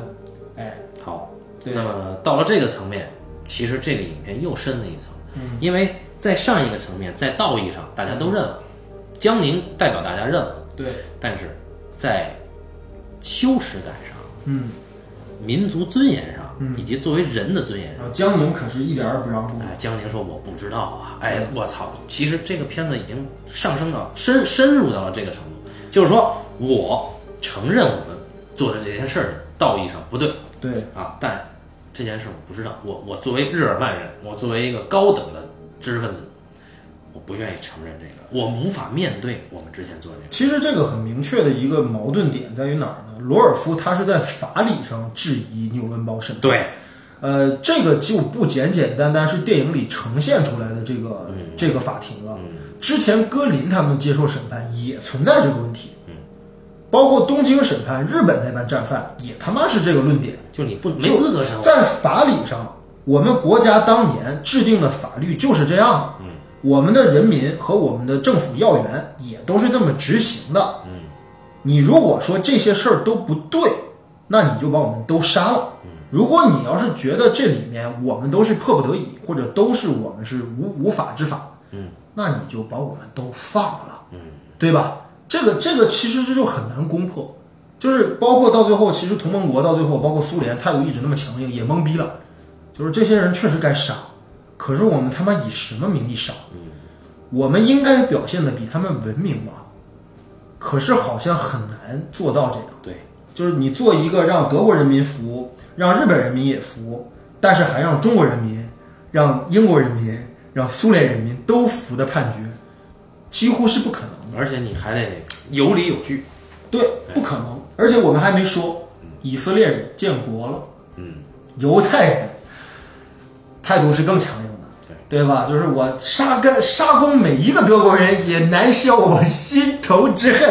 对吧？就是到这种程度，那你你避免为了让战争引起新的仇恨，你避免让这个世界秩序再一次陷入崩溃，我们还能做什么？对，就是到最后这个话题或者说这个故事沉重在最后，就是说，呃，是海伍德法官他秉承着人类的公理心、人类的良知心，本着司法，这都不能叫司法了，因为这法成不成立，这不是有问题吗？但是我们本着一个公正的立法心，我们这么判都是没有问题的，对吧？但问题是我能不能解决最终的那个问题？嗯，不能。解决不了，因为最终问题我们会发现就是高贵如江宁，如这个什么什么博斯特夫人，对，哎，这种人，对他们都不承认。不承认。哎，你不承认就意味着什么？更何况我们可能在呃《朗读者》里面看到凯特温斯莱特扮演的那个基层的底层的德军女兵，对吧？然后以及所有的真正枪杀过呃这个这个犹太人的或者进行过种族灭绝的实施者，他其中有一段细节，我不知道还记得吗？就是江宁他们在这个牢房里面吃牢饭，嗯，然后这场戏是承接着那个就是播放集中营大屠杀纪录片的那场戏，嗯，然后那个除了江宁之外，那哥儿几个不就开始讨论吗？对对对，就是说操这事儿给我们放这干嘛呀？嗯，对不对？这事儿跟我们有什么关系啊？然后一扭头，压后边坐着一个，好像应该是集中营里边确实是管理过战、管理过这个这个这个犯人的这么一个一个基层的这么一个军官吧，或者基层一个战士。嗯他说：“哎操，哥们儿，你不是当时集中营里的吗？对吧？你你你你你跟我们说说呗。”哥们儿说：“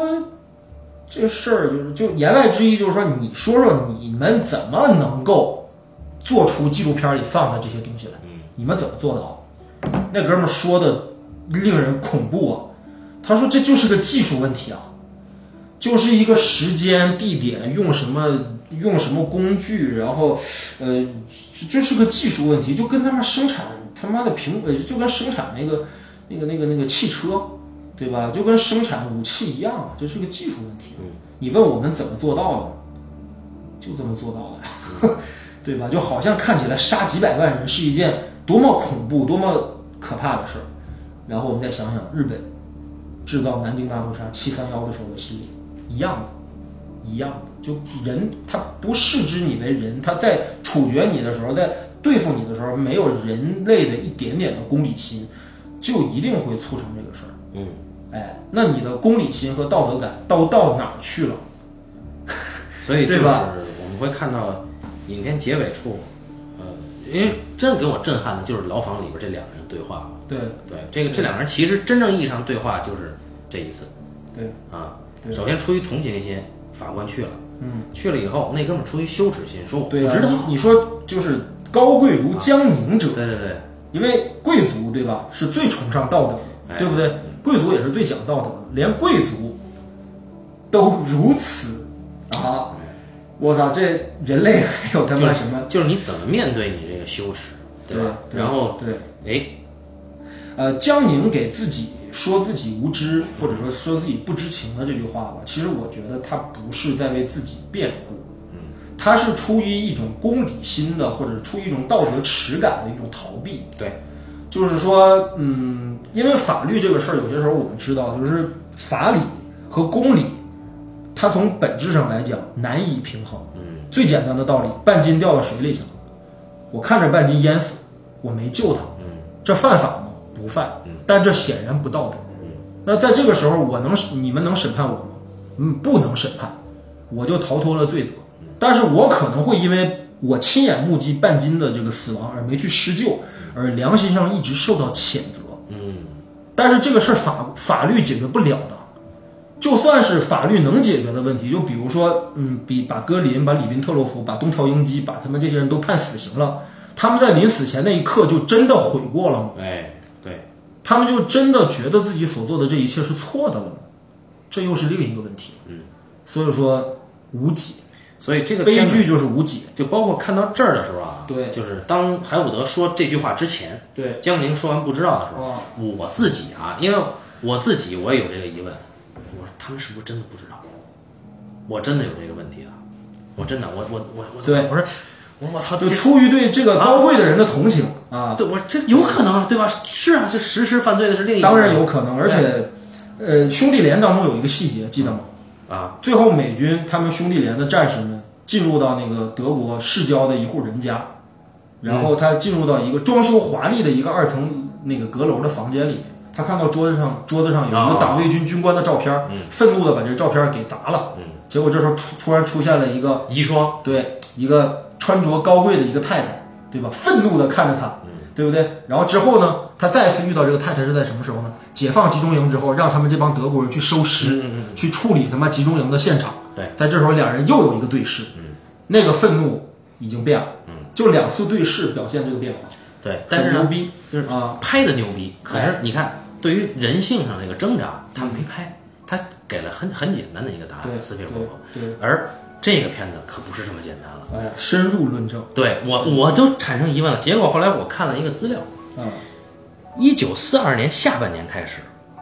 在英国广播公司对德国播出的节目里，嗯毒气室这回事儿啊就经常被提及，而一千五百万的德国听众毫无疑问都收听过英国广播电台，呃，英国英国广播公司的这个节目， ，BBC 吧就是，哎，啊毫无疑问，他们都知道，他们都知道，那是选择性的不不知道还是选择性遗忘了。所以就是羞耻心嘛。如果在江宁这儿，就是一个羞耻心。他们是不信的。就是说，这种辩白是什么意思呢？就是说，我们都会在法庭上或者在一个人去指责你的错误的时候，选择一个遗忘性的陈述。嗯，这个陈述，呃，你看啊，我们之前在讨论，就是，呃，说一个小插曲，就是纽伦堡审判当中，在第一批甲级战犯，就一级战犯里面有一个重要的一个人物叫鲁道夫·赫斯。嗯，这个人也是希特勒当时的那个青年卫队，哎，不是青年卫队，青年卫队是后期，就反正也是当时纳粹德国的这个二把手嘛。嗯，就是也是一个早期的一个纳粹理念的一个执行者和一个制定者，也是狂热的法西斯主义分子。啊，鲁道夫·赫斯在整个接受这个质询的过程当中，就明确表示出我他妈谁都不认识，也什么都不记得了。嗯，这个是无赖。公诉人看给他看希特勒的照片，他说他不认识这人是谁；给他看媳妇儿和孩子的照片，他也说他不认识这人是谁。啊，这装疯卖傻嘛，啊，对呀、后来就说有人就说他是装疯卖傻，还是真傻。后来证明他既装疯卖傻，又真的精神上出了点问题，他有点强烈的人格分裂障碍的影响。要不然后来希特勒为什么就不理他了呢？哦就就这人这人疯了。哦，就就是你看他后来说的那些话，就包括庭审的时候说的那些话，眼睛直勾勾的那种感觉，确实是精神上有问题。但是他自己私自里面跟这个这个这个这个盟军的这个公诉人和这个律师，包括这个这个呃这个这个这个等于书记员吧，呃，他们聊天的时候他说：“我记得，我都记得。” no，我都记得，我怎么能忘了元首呢？对吧？我们亲如兄弟啊，曾经，我操，我们一直有伟大的理想，我操，这个伟大的理想太可怕了，我操，他们都是有伟大理想的人。然后啊，还有一个就是汉娜·阿伦特这本就是埃希曼的这本书啊，嗯，其实提到了，对你应该简单介绍一下，埃希曼是姓甚名谁，是何是呃，是何人士啊？埃希曼何方人他士他是嗯一个奥地利人，然后呢，他呢早期就是一个推销员，对后来呢加入了这个党卫军啊，啊、成为了一开始啊在党卫军内部，他成为了一开始是热衷于进行犹太移民政策的。注意啊，是犹太移民政策。什么是犹太移民政策？犹太人拿钱，嗯，买通行证，你们走。对，哎，就是这样。我德国人既拿到了钱，嗯，又让又把你们赶出去了，对，嗯这个兵不血刃，对不对？对哎，不挺好的吗？省事儿哎。但是后来，嗯，犹太移民政策已经变成了最终解决。对啊，最终解决是什么？大家也知道了，对吧？毒气室嘛，嗯啊。然后埃希曼呢，他就只能执行，对吧？他是党卫军的高层军官，是他吧后来因为几次这个，比如说跨境的犹太人的转移的行动表现得非常好，嗯，提升到了中校。对那么 刚才你提到的什么海因里希·希姆莱，对，是他的上司的上司，嗯啊，然后最高最高的那个党卫军最高总司令，对这哥们儿呢，到后一后来被视为犹太移民专家，但是到后期德国的政策已经变成最终解决了，所以他对不受重用。啊，而德国战败以后，这哥们儿辗转逃到了阿根廷，嗯，流亡阿根廷，哎，他被犹太人给抓抓到了以色列，在一九六一年的时候对进行了一次审判。在以色列特拉维夫进行的审判。嗯是的，对，哎，进行了这次审判。而注意，《纽伦堡审判》这部影片上映于一九六一年，哦，对对对对嗯对，然后对我后来就看了这本书，啊，这本书呢，就提到了，呃，因为当时这次审判啊，嗯简单介绍一下，是犹太人呃做的一场秀，就是说我们把你抓来，在我们这儿审，嗯我们怎么说，对吧？你就得怎么判吧。对而且里面找的证人，包括这个罪证的材料，其实驴唇不对马嘴的。哦，而汉娜也阿嗯就伦特是也是一次法理上也说不太通的一个是时代。的，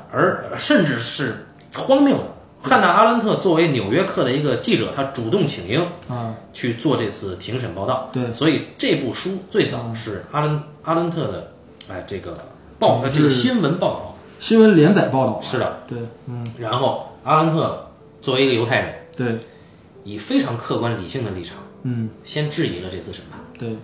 那么，首先这个行为就遭到了大多数犹太人的反对。对，啊，后来阿阿伦特就为此付出了沉重的代价。嗯，然后第二，阿伦特分析艾希曼这种人，嗯，他为什么这么平静？嗯，这平庸之恶是怎么来的呢？对，就是艾希曼他不觉得自己是对这件事儿负有责任，他只这是种在这执种行。这种心理是发自内心的，是的他不是说我是装作像鲁道夫·赫斯那哎种装作自己无知，他不可能无知的。哎而且但是我是可能真的觉得我好像不应该有而这且种好事玩的儿。是什么啊？对，艾希曼提到了其中几次非常大的对于犹太人的政策，是他自己一手促成，他还自己往身上揽，你知道吗？对对对对他是一个爱吹牛逼的人。对，然后就阿兰德说，这种人一心只想着升迁，他是把自己作为一个普通职员去做针对犹太人这种事儿。那他要跟那些他妈纳粹高层比，他不就是一个小的不能再小的一个对角色吗？，而且啊，呃，阿伦特说，艾希曼从来没有就没有直接针对犹太人进行迫害，进行执行迫害，没有直接做这件事儿。嗯，那你要这么说的话，那很多人都是这样。是，然后呢， 所以以色列对于艾希曼的这个审判，嗯，这个罪名是不成立的。对，但是艾希曼他有这个执行策略的这个这个罪名啊，呃，对啊，就是跟跟我说最高执行者和基层执是的行者，对哎，他不高是层制定者和低层的制定者的这个差别，哎，对，哎所以这个汉娜·阿伦特就说，艾希曼这种人啊，他不会意识到自己的问题，对，他只是把这件事当成一个工作。嗯，那么这里面他提到了一九四二年的时候，啊，德国呀，其实有了安乐死的项目。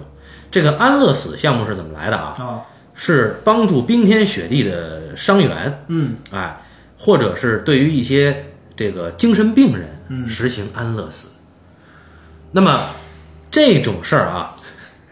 经常有人指出，由于公众以及少数教会高层人士的愤怒抗议，德国国内不得不停止对精神病患者实施安乐死。对，但是，当毒气杀人的对象变成犹太人以后，嗯，这种抗议之声就再也听不到了。尽管其中一些屠杀中心就位于当时的德国领土，而周围邻居住的都是德国人。呃，合理化了嘛这个事儿，哎，就是说这个东西可怕在哪儿呢？就是有点相当于什么呢？就是我们也经历过一段时期，嗯，然后这个恐怖感就是说我与半斤啊，可能是世代交好的两家邻嗯居，我们已经可能一起住了得有五六十年了，就我们从爷爷辈儿开始就认识，然后一个院儿长大的孩子，从小一块儿玩儿大的，嗯结果突然有一天，我就觉得半斤他们全家都该死，嗯我就去抄他们的家，嗯我就去殴打半斤，我就去抢他们家东西，然后到最后还往他们脸上吐吐沫，嗯这就是一夜之间发生的事儿。对，或者你没有做这些事儿，但你知道，对，我知道，我也默许了，我也不能干涉别人，哎对对对不对？我看着别的小伙伴打半斤，我一点儿反应都没有，嗯，对吧？啊，然后这就是最可怕的那一瞬间的变化，因为你要知道，其实，在德国德意志联邦各联邦当中，就是欧洲的多民族混居已经长达几个世纪了。嗯，对，然后包括一些就不是我们想象的所有的犹太人都是富豪，也有很多犹太人就是普通的老百姓，对，普通的手工业者、普通的农民，他们就在这地方生活了很多很多年了，结果一夜之间，你说我们都该死，你要把我们都杀了，我操，这个太恐怖了，这超出了确实超出了人类的这个认知范围，但是我们知道人类世界不停的在发生这样的事儿，哎，然后就刚才老高就补充了这个纽伦堡审判里面那个那几个呃被告问其中一个刽子手嘛，对你怎么能做到呢？好，这里边阿伦特说啊，所有正常人在目睹生理折磨时候都会产生本能的同情，这些人将如何说服自己的良心呢？对，显然，希姆莱的本能反应更加强烈。他设计的计策非常简单，而且十分奏效。他让这些本能转向，不再对他人，而是对自己产生同情。于是，人们不再说我对这些人，就是犹太人做了多么可怕的事儿，人们却说。我得承受多大的痛苦才能完成这可怕的任务？这任务给我造成了多么沉重的负担！呃，希姆莱因为在犹太最终解决方案上提出过很多非常具有实际操作意义的建设性意见，而被元首高看一眼。原因是什么呢？原因是这个事儿，我在之前我们聊那个《辛德勒名单》之前，我就读过一些资料，就是说纳粹最终解决是一步一步实现的。 哎，就他不是在最开始的时候就要建这么多集中营，然后要这么这么样，他在最开始的时候就是局部的枪决行动，嗯，就是让战士们一枪一个的击毙犹太人，嗯或者击毙共产党，或者说是其他一些民族的少数民族的一些反对派，对，对吧？然后，但浪费是成在本啊这个过程当中呢，浪费子弹是一方对面。德国的工业虽然牛逼，但是你说你一枪一个或者是两枪一个这个事儿，确实是一种浪费。另外一个最重要的一个事情是在这个过程当中啊，它有一个突破了一个人性的一个理性，呃，突破了人性的一个一个基本的原则，就是同理心或者叫共情心理。嗯就就算我是一个冷酷的德国战士、德军战士，我受这个军国主义教育、受法西斯教育这么长时间，我在面对一个三岁左右可爱的一个犹太孩子站在我的面前，我要用枪一枪崩到他的头，我也仍然在心理上难以承受。嗯很多战士在这种时候精神崩溃。相对于浪费子弹，这种对于职业训练有素的这种战士的这种损失，是帝国不能承受的嗯，成本。所以说，那干脆怎么样呢？我们用一种高效的、工业化的，工业化的、嗯冷酷到没有人性和理性的一种，哎，没有任何理性成分的一种东西来去解决这个东西，哎，甚至尸体我们都不处理，让犹太人自己处理，然后我们再处理掉处理尸体的人，完了，哎。好，哎，那么涉及到这个江宁博士以及其代表的司法系统的人，对，呃，阿伦特是这么说的啊，嗯说，呃，我们首先所有收藏高深司法解释的图书馆都有记载，可以证明元首的话，其口头声明就是这个国家的基本法。因此，在这个合法的框架内，与希特勒口令相抵的书面命令或精神极为非法。然后，呃，就把这些所有执行，就是间接执行、直接执行迫害犹太人的这些人变成罪犯的，不是命令，是法律，因为德国人很守法。对，那么，命令它不同于元首说出来的口头话，嗯，它因为这个前者命令啊，它是真正它能够解释为什么元首一下一下令，所有人就洪水一般的去执行这些规定和命令，因为制定者呃制定者全部都是专业律师和法律顾问，嗯啊，这些命令不同于一般的命令，这些命令就是法律本身，对，无需赘言，所有这些法律层面上的繁文缛节，不仅仅体现德国人谨小慎微和全面彻底的性格，更为这个屠杀事件的合法性提供了一件最漂亮的外衣。所以江宁博士呃绝逼有罪啊！对，对，你在公理上绝对有罪，嗯，我们就应该判你无期徒刑。所以海伍德法官的判决是公正的。没错儿。你不能因为你不知道自己有罪，我就不判你有罪，哎，哎，对吧？就是说，操你你你你你说我不知道法，我不懂法，不懂法是你犯法的理由吗？对不对？或者不懂法是你违背道德、违背人类良知的理由吗？对吧？这是一个问题吧？哎，然后呢，是我们把纽伦堡审判回忆完了之后，我们简单的做一下总结吧。好，呃，当你第一次判一个无辜人有罪的时候，你就已经知道了，对吧？嗯，哎、你就已经知道后面会发展成这个样子，对不对？呃，公理与法理有些时候不可兼得，对吧？这有些时候是人类立法和人类的良知，或者说人类的社会的一个根本的矛盾。嗯，然后呢，这个纽伦堡审判在进行了两年多以后，审判了大约得有一千多名相关的纳粹德国的战争贩子、战犯，包括公职人员，包括立法者，包括司法者，包括前线的高级、中级、低级、下层的军官。呃，然后呢，但是真正实际上被判死刑的人少之又少。哎，可能就不到三分之一的时间啊、然后呢，剩下绝大多数人都逃脱了这场责罚，还有一些提前预判了自己罪行的人就流亡海外。嗯，比如说你刚才提到的蒙德，呃，提到的那个谁，那个那个阿道夫·埃希曼。嗯，还有一个最著名的是犹太人的有一个人叫死亡医生门格勒。哦，对，蒙格勒最后也流亡巴西，到最后是几乎是这个这个以色列啊，以色列这个这个著名的特工组织啊啊，摩萨德，啊，对吧？成立的这个叫代号叫犯罪呃叫叫复仇天使的这个行动，追捕蒙哥勒，追捕了将近二十年，到最后发现蒙哥勒好像在巴西的一个海滩那儿游泳的时候溺毙了，嗯，对吧？是不是真的是这样，我们不知道。嗯，但以色列成立这个摩萨德，在早期内有一个最重要的一个目标，就是我们得把这些逃脱纽伦堡法庭制裁的人，一个一个找到，一个一个处决。是我理解你的心情，我理解你的仇恨，但是你们这么做就合法理吗？你们这么做就能消除仇恨吗？你们这么做只是会酿成新的仇恨。但犹太人不管这个，对吧？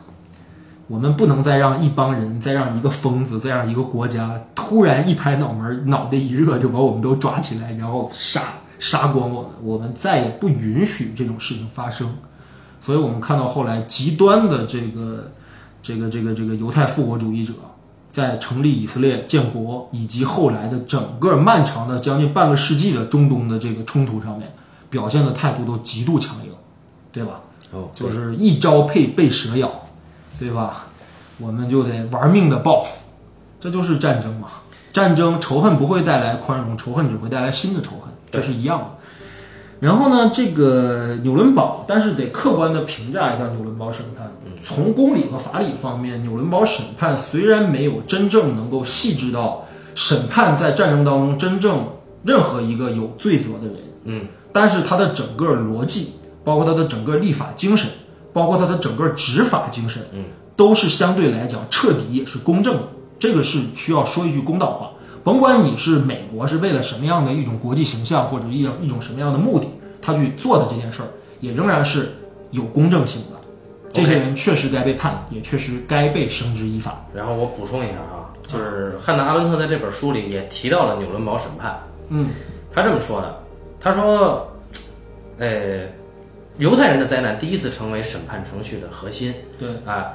这一事实使这场审判不同于以往的任何审判，不管它是在纽伦堡还是其他什么地方。但是啊，呃，在纽伦堡审判里，也正是犹太人的灾难引发同盟国首先构思反人类罪。对，哎，但是这里边是这样说的，哈兰阿伦特说呀，纽伦堡国际法庭之所以没有能够在反人类罪的问题上充分伸张正义，嗯，并不是因为这项罪行的受害者是犹太人，对，而是因为宪章要求处理反人类罪时必须连同其他战争罪行共同考虑，嗯哪怕该罪行本身和战争几乎没有关系。所以我们会看到，德国人对于犹太人，嗯，并没有发生战争吧。呃，对，对，所以在正因为纽伦堡审判，你刚才说了它有它的伟大之处，对，但纽伦堡审判依然是局限在它对于法律的现在的一种局限性内。对，但是但是这个执法或者说立法的精神是追求公理，这个也没错。没错，对吧？就是说，这确实是道德层面的审判。然后它的核心目的，我觉得有两方面，一方面就是让这些犯罪的人绳之以法，这是一方面；第二个方面，我觉得它相对来讲彻底在哪儿呢？嗯，它粉碎了纳粹德国以及纳粹意识形态，就是你必须认罪。这个是肯定是做到的。就是说，它到最后整个包括德国到今天我们为止，它的整个的立国的精神，包括它整个后来的民主制度，嗯包括它整个的这个国际在国际事务当中扮演的这么一个形象，嗯我们知道德国的反思是相对来讲是比较彻底的。嗯，比起日本军国主义来说，啊那德国是要彻底很多的。哎，包括最近那个默克尔进行的这个移民政策，嗯，它里面不见得存在一种因果关系，就是由于当年我那么对待了犹太人或者世界人民，嗯，所以我今天负有负罪感，所以今天的难民我无条件接收，来多少都是多少。它不是这么一个逻辑，但问题是你不能不考虑这两者之间存在的一种心理联系。嗯，或者是心理过程，就是说我由于对不起全人类，或者说我曾经对不起全人类，所以我应该赎罪，或者说我应该在后来的德国的这个这个这个意识形态和整个的立法精神以及立国精神上，嗯，我要宽容，我要包容，我要开放，我要民主，我要讲民权。对吧？结果默克尔最近这两年不又失势了吗？就是德国人民又不干了，说操，我们倒是想宽容，但问题是你拿了纳税人那么多钱去养一帮啊外游国人民、外国人，说这帮人能不能制造什么价值倒是另一方面，但是这里边混混这个恐怖分子，这事儿怎么办呢？所以这事儿无解。又是无解了，对吧？所以说这就是德国。那么纽伦堡在这个事情上还行，然后我们简单说一下日本的这个事儿。呃，日本之后其实等于纳粹德国五月八号那边，它整个结束了，就是就是纳粹德国投降嘛，嗯，然后等到六月份就进行了冲绳战役，美军的这个陆战一师杀到冲绳，冲绳是日本的一个岛啊，也是日本距离日本本土南部日本本土最近的一个岛，基本等于是帝国的最后屏障，对吧？冲绳岛有好几十万的居民，哦，然后在这场战争当当中啊，死伤军民人数超过十万人啊，就是打冲绳，然后很多自杀式爆炸呀、包括这个这个日军用平民做掩护，然后进行炸弹式这种同归于尽式的攻击啊，然后发生在冲绳，然后冲绳战役在两周之后结束。嗯，到了七月份，日军仍然没有任何投降的迹象，嗯因为到了七月份，下一步的战略目标肯定是进攻日本本土了，就日本已经被包围了，你也没有什么有生力量啊，你的太平洋舰队主力已经荡然无存，你的横踞在太平洋南部的各个岛屿上的士兵们也甚至没有机动能力，可能会调回到国内进行本土的防卫了。在这种情况下，居然还是不投降。在这时候，美国高层跟日本高层进行了很多次的磋商，但日本的态度一直很强硬，就是说我们不接受无条件投降，嗯，我们不接受废除天皇，我们甚至不交战犯，你们怎么办吧？就这么嚣张啊！美军觉得呢，这种时候呢，只能打了。嗯但是在这个时候，话开始让，对啊，但在在这个时候呢，有一个最重要的问题，就是说我们这个这个联合美美军的这个太平洋舰队，操，怎么就是我们还应该进行什么样的战略部署？我们进攻日本本土还要付出多大的伤亡和代价？嗯这些事儿，美军高层做了一次战略汇总，啊，得到的结论是什么呢？得到的结论是，可能进攻日本本土还得牺牲至少五十万美国士兵的身份。这个数字我是看来的，不确定当时是不是这么说的。但是我觉得这个东西有点夸大其词，因为什么？美军在整个二战当中，总共也就牺牲了五十多万，不到六十多万人。怎么进攻一个日本本土，就会牺牲这个数量数量的人？所以我觉得有一个说法，因为当时我刚才说了，就是美国在一九四四年呃四五年的这个这个这个上半年出现了一个很重要的事件，就是罗斯福总统嗯呃挂了嗯病逝了，对吧？因为在二月份的时候，美英苏三方又开了一次雅尔塔会议，这次会议就很具体啊。如果说德黑兰会议只是一个框架，那么雅尔塔会议就是细节，嗯就是细则。所以说，那么包含了大量的战后的一些问题。嗯，罗斯福当时的身体状况就已经很不好了，你知道他其实本身就中年年轻的时候就腰腰椎就出了问题，就病变了，然后他就半生就是多半生一直是在轮椅上度过的，然后再加上赶上经济危机，这又打二战，常年的超负荷工作啊，呃，罗斯福总统已经撑不住、扛不住了。嗯，然后等到四月十二号啊，比元首死也就早了两个星期，罗斯福总统就先撒手西去。嗯对吧？然后之后根据美国的这个法律，他们的一个政政治结构就是说，副总统继任，直接继任，无条件继任，这是他们的法律。继任者是杜鲁门，这大家也都知道，对吧？杜鲁门跟罗斯福总统虽然同属于民主党，但是杜鲁门的背后是美国极右势力的财团组织，包括杜鲁门本身也是一个极右分子。所以说，等到下半年的时候吧，罗斯福在生前跟苏联、跟英国许诺和构画的所有对于世界未来美好和平的理想，在国内，在美国国内已经完全变变质了。嗯就是你你知道，就是说二战结束了之后，所有的国家都一片哀鸿，对吧？大家都认识到了战争的可怕和残酷之后，只有美国人像打了鸡血一样兴奋了起来。他们觉得我们是新世界的建立者，我们是旧世界的粉碎者，我们是新秩序的建立人，我们是世界警察，我们是和平使者。美国人的群众情绪一下就变了。所以说，其实美国的右翼或者右翼政党，他们为了在今后的战争岁月当中行使他们的霸权思想，行使他们的整个战略布局的话，是有意识的引导民众这种理念。我们今天老说美国警美国人是世界警察，世界警察，这个心理心理因素是怎么建立起来的？就是二战之后建立起来的。对，所以说就就在这这个时候，美军美国已经变成了这样。杜鲁门政府就态度就很强硬，因为他之后在四五年的下半年就提出了一个杜鲁门主义的这个事儿。你知道杜鲁门上台了之后，在七月份，也就在日本投降前一个月，美英苏三方又开了一次波茨坦会议，嗯，然后发表了一个叫波茨坦公告的东西，就是怎么处理你们战后的这些战犯，包括日本问题怎么处理。哎，然后呢，在这个时候，苏联就感觉风风气不对了。就不是罗斯福那会儿，哎，就不对了。这个时候好像就是美国就已经就是对于共产主义意识形态，包括对反苏的这种情绪就非常强烈了。杜鲁门的态度也非常强硬了。然后斯大林这时候就起感受到了强烈的危机感，所以说为什么冷战格局在四六年的时候就基本就建立起来了，跟杜鲁门上台有直接的关系。就是美国是坚决要跟苏联干到底的。苏联一看你这个态度，那我也只能啊撸胳膊挽袖子的，咱们就干。所以说，其实战后有一种可能性，就是不至于让冷战两方那么快的就对立起来，不是没有这种可能。但是之前建立的所有成果，都由于美国的这次换届有重大的影响。所以说，在这个时候呢，美军或者说美国有了他的考虑。日本不投降，对吧？我们要牺牲这么多人才能解放，不值，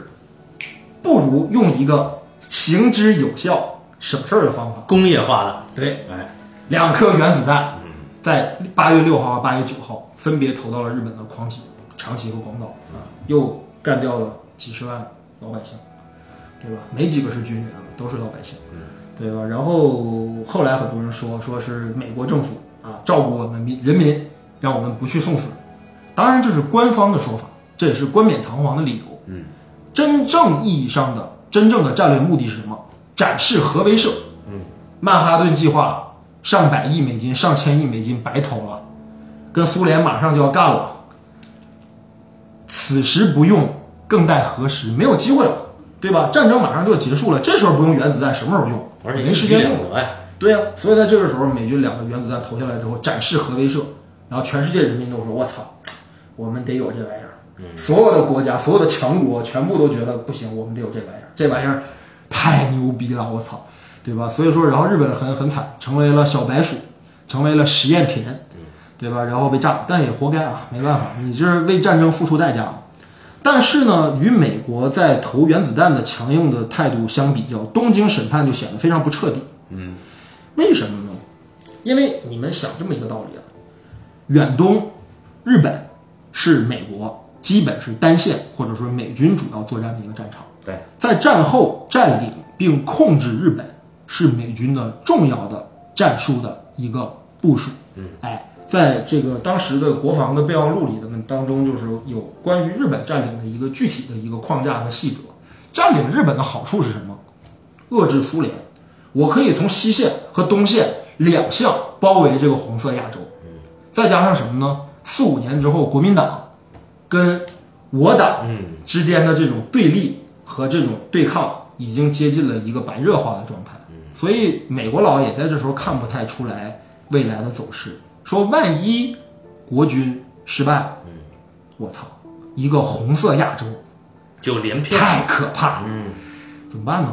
日本是最后的堡垒，所以日本必须被控制，日本必须成立一个听命于我的政府。怎么办呢？你把日本天皇杀了，把日本原来的内阁都干掉，这不利于你战后的统治，非常不利于。因为日本大家知道是个中世纪国家，对吧？是保持着旧式的那套军国主义系统和那套为这个皇帝效忠的这套系统的这么一个封半封建的一个国家当中，它是这个信仰，对，所以说就是在这种时候呢，不如我们再一次如法炮制当年英国和西方列强在统治印度和统治其他殖民地时候的方法，我们扶植一个傀儡政权，嗯，我们保留天皇，我们少判你们点儿人，少杀你们点儿人，对吧？你们成立一个傀儡政府，听命于我，这是美军的战略部署。所以说，在东京审判当中，甲级战犯真正被判处绞刑的只有七人。嗯，纽伦堡有十二个人，总共二十二个，日本只判了七个。这七个人都有谁呢？大名鼎鼎的土肥原贤二、板垣征四郎、东条英机，对吧？这几个人为什么被判？几个原因：九一八事变的制定者，嗯，整个对华战争计划的制定者，对太平洋战争计划的制定者，南京大屠杀的制造人，嗯，就这么点儿理由。啊，至于说那些基层军官和右翼分子、军国主义分子，大量的人没有被绳之以法。哎，其中最著名的就是我们日本现在的首相安倍晋三先生的外公岸信介先生。岸信介先生当时是日本东条内阁的外交部长，也是被判无期了，结果五几年就放出来了，关了不到五六年就放出来了。为什么要这么做呢？美军要求建立一个傀儡政府，所以右翼的人是最好用的，所以就导致了一个非常严重的一个后果，就是为什么日本到现在经常右翼站出来还他妈的逼逼逼的，对不对？鼓吹战争、粉饰战争，这个他们强调这些事儿，就是因为日本的整个右翼势力没有被根除。他们仍然有大量的残余保留了军国主意识形态的政治家和一些商人呢，仍然在这个国家里面掌握权力。大财阀呀，对，嗯这些人动不了，也没人动。嗯，所以说日本就是今天这么一个局面。哎，而德国纳粹基本上可以说是被摧毁了，他那什么新纳粹那什么，那就那那那那个不叫事儿，那个那个不不能，就是他对在在这政治上没有影响力，这就不算事儿。嗯但日本右翼是在政治上一直盘踞着的，对吧？他们形成了好多个政治系统，嗯都是右翼接下来的这个果实，等于是，所以说日本仍然要啊，提防这个这个国家确实是这个原因，就是因为他们的这个这个没有这个东京审判的不彻底性。对，在这个方面我们也得说，为什么东京审判不彻底？因为中国的国力不行，中国完全得听命于美国。我们有桩桩件件的血案证据，可以再判很多很多日本的军官和一些这个这个政客，死刑也好，无期也好，执行的更彻底一些。但是我们没有这个影响力，没有胳膊没拧过大腿，所以说日本就成了这么一个局面。哎，然后呢，这个美国就是打着自由民主的旗号嘛，建立了一个新的秩序。它的二十世纪的后半叶是美国的世纪，这个是肯定的。那么其实这个后来的事儿，其实我觉得做二战做了一年多。呃，我首先得跟大家道个歉，就是因为最开始的时候没有道歉不是你听我说完嗯啊，啊，我说在最开始的时候呢，其实讲这么多历史啊，讲这么多东西呢，其实目的是为了能够让大家理解电影，嗯，对吧？因为这电影战争片儿跟历史结合结合这么紧，大家都不知道这里面什么事儿的话，嗯，就没法讲。然后到后来讲的时候，我才发现这个主题是如此的难讲，嗯，它已经有很多知识远远超出我原来的积累，呃，远远超出我的认知，对战争的认识，对历史资料的这个重述，嗯，对于一部电影当中的价值判定和它的忠实程度，嗯，这些因素是我慢慢慢慢开始考虑进来的。原来最开始做敦刻尔克的时候，我没有这个考虑，其实，所以说导致什么呢？由于我不是历史学专业，也不是学国际关系的，有很多常识性的问题出现了大量的错误，所以说这讲错了啊，想去弥补也不可能了，节目都放出来了。对，所以基于这个事儿跟大家道个歉。嗯，未来我肯定会更加严谨，在面对历史问题的时候肯定会更加严谨。然后还有一个问题就是什么呢？就是说，呃，我最心里里心里里面做这个系列有一个很沉重的这么一个结论，就是我们在学历史的时候经常会说到某某某的时间点。就一九四五年五月八号，纳粹德国投降了。嗯，一九四五年的八月十五号，日本军国主义投降了。呃，这种结论好像有点像，从此之后王子和公主永远生活在了幸福中。嗯就我们这种历史是会容易让人产生这种感觉的，就是某一天某一日我们解放了，某一天某一日战争结束了，世界人民永远生活在了幸福之中。可是不是这样，战争真的结束了吗？人类停止互相仇恨了吗？没有。一九四七年，二战结束之后两年之后，印度和巴基斯坦就因为克什米尔问题发生了第一次印巴战争，对吧？原因是什么呢？仍然是殖民地的那点东西导致的一个结果。英国又从中作梗，又想攫取利益，两边儿互相许诺，到最后把他们挑唆的打起来，对吧？又是这样的事儿。然后，一九四八年，以色列建国，中东七国联军，阿拉伯七国联军跟以色列打，第一次中东战争爆发了。中东从此之后再无宁日，我操！本来阿拉伯世界就因为领土、因为资源、因为意识形态、因为宗教问题，本身就打得不可开交。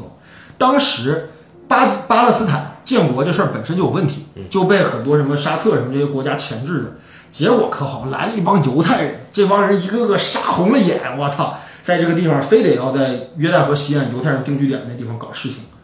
这就针对于这块儿是谁的，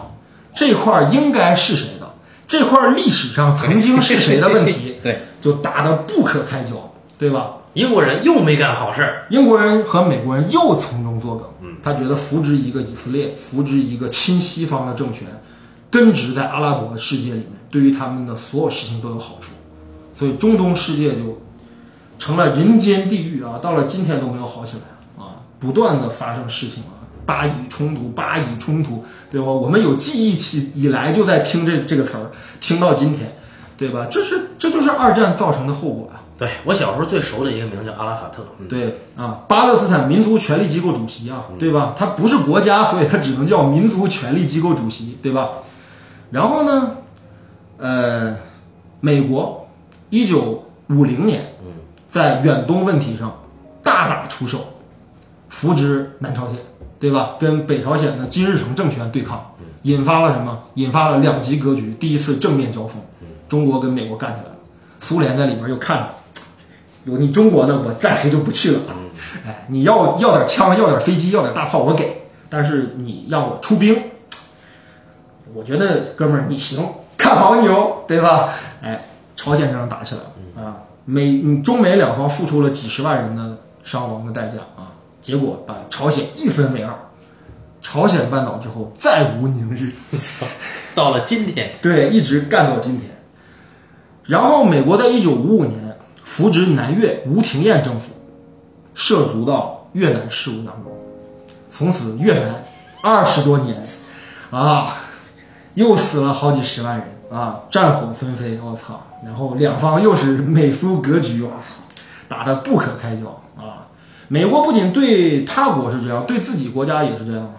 六三年肯尼迪总统遇刺，肯尼迪是一个典型的一个左派，想终止战争，想推行民主，甚至想恢复罗斯福时代的国家资本主义，结果沉重的打击了右派的利益啊！结果肯尼迪总统遇刺身亡，死的不明不白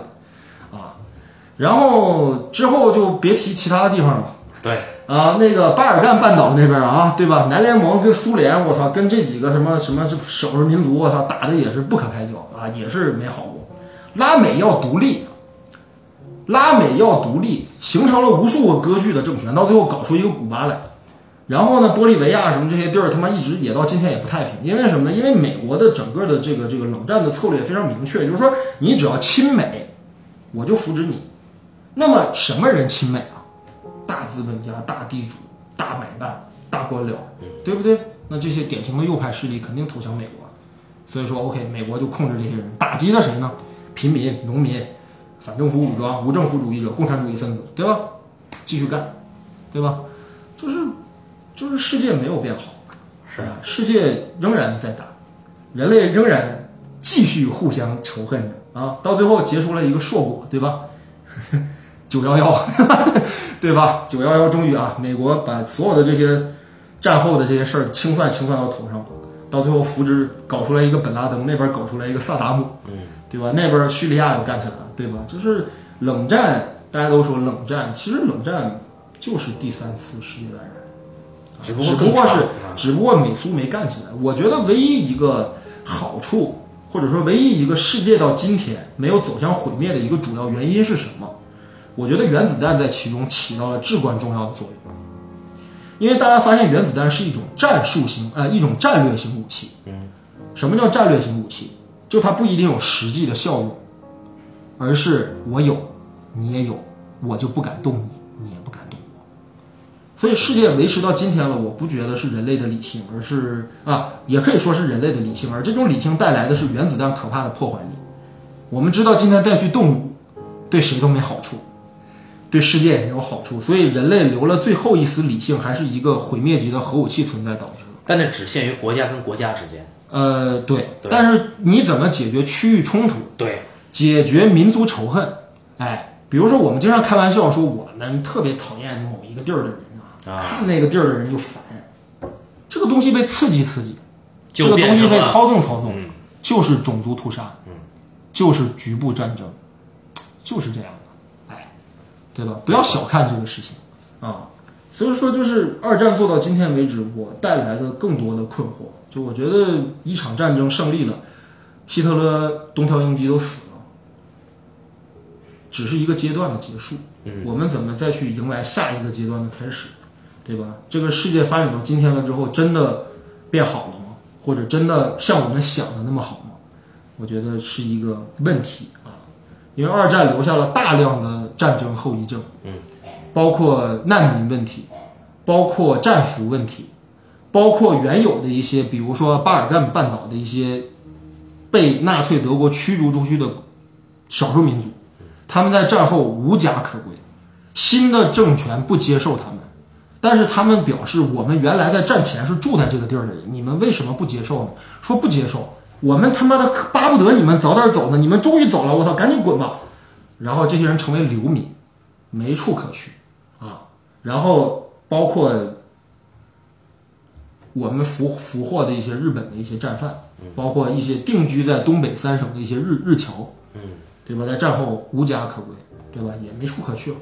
对吧？然后更别提那些死去的人了。其实你会发现，说的残酷一点，你还真不如就在战争中死了，反而是一个好的结局。你在战后重建家园，包括你怎么熬过这十多年，看看日本的历史，看看我们的历史，看看美国的历史，看看就除了美国啊，看苏联的历史，啊，就是最恐怖的事儿，对于我来说最残残酷的事儿就是这样的，就是当你发现一件事情很惨之后，你再继续往下读历史，你会发现下一件事儿更惨，嗯，然后再往下下一发再看下去，你会发现有更惨的事儿。哎，就悲剧永远只有超出你想象的东西，永远不会说啊，悲剧就到头了，没有啊。然后推荐几本书吧，嗯，好，这个这个广西师范大学有一本书叫做《理想国系列》啊，M 系列有一本书叫《零年：一九四五世界诞生之时》，讲的就是四五年战争结束了之后，可怕的战争后遗症一直影响到我们今天。哎，这本书，但是讲的比较粗略啊。呃，再推荐一本叫《拥抱战败》，嗯呃，这是讲美剧时期的日本在战后，哎怎么恢复过来的，以及他们当时社会的种种问题啊，包括这些问题一直延展到今天啊。还有一本书叫《野蛮大陆》，这本书是欧洲战后的整个的格局，哎，这是一个这几本书我觉得推荐。然后呢，再有就是一九七三年的时候，英国广播公司 BBC 推过一出推出过一部二十六集的电视纪录片，嗯，叫《战火中的世界》，就全面回忆了二战从德国纳粹政权国会大选上台之后，到一九四五年二战结束之后的全部的历史，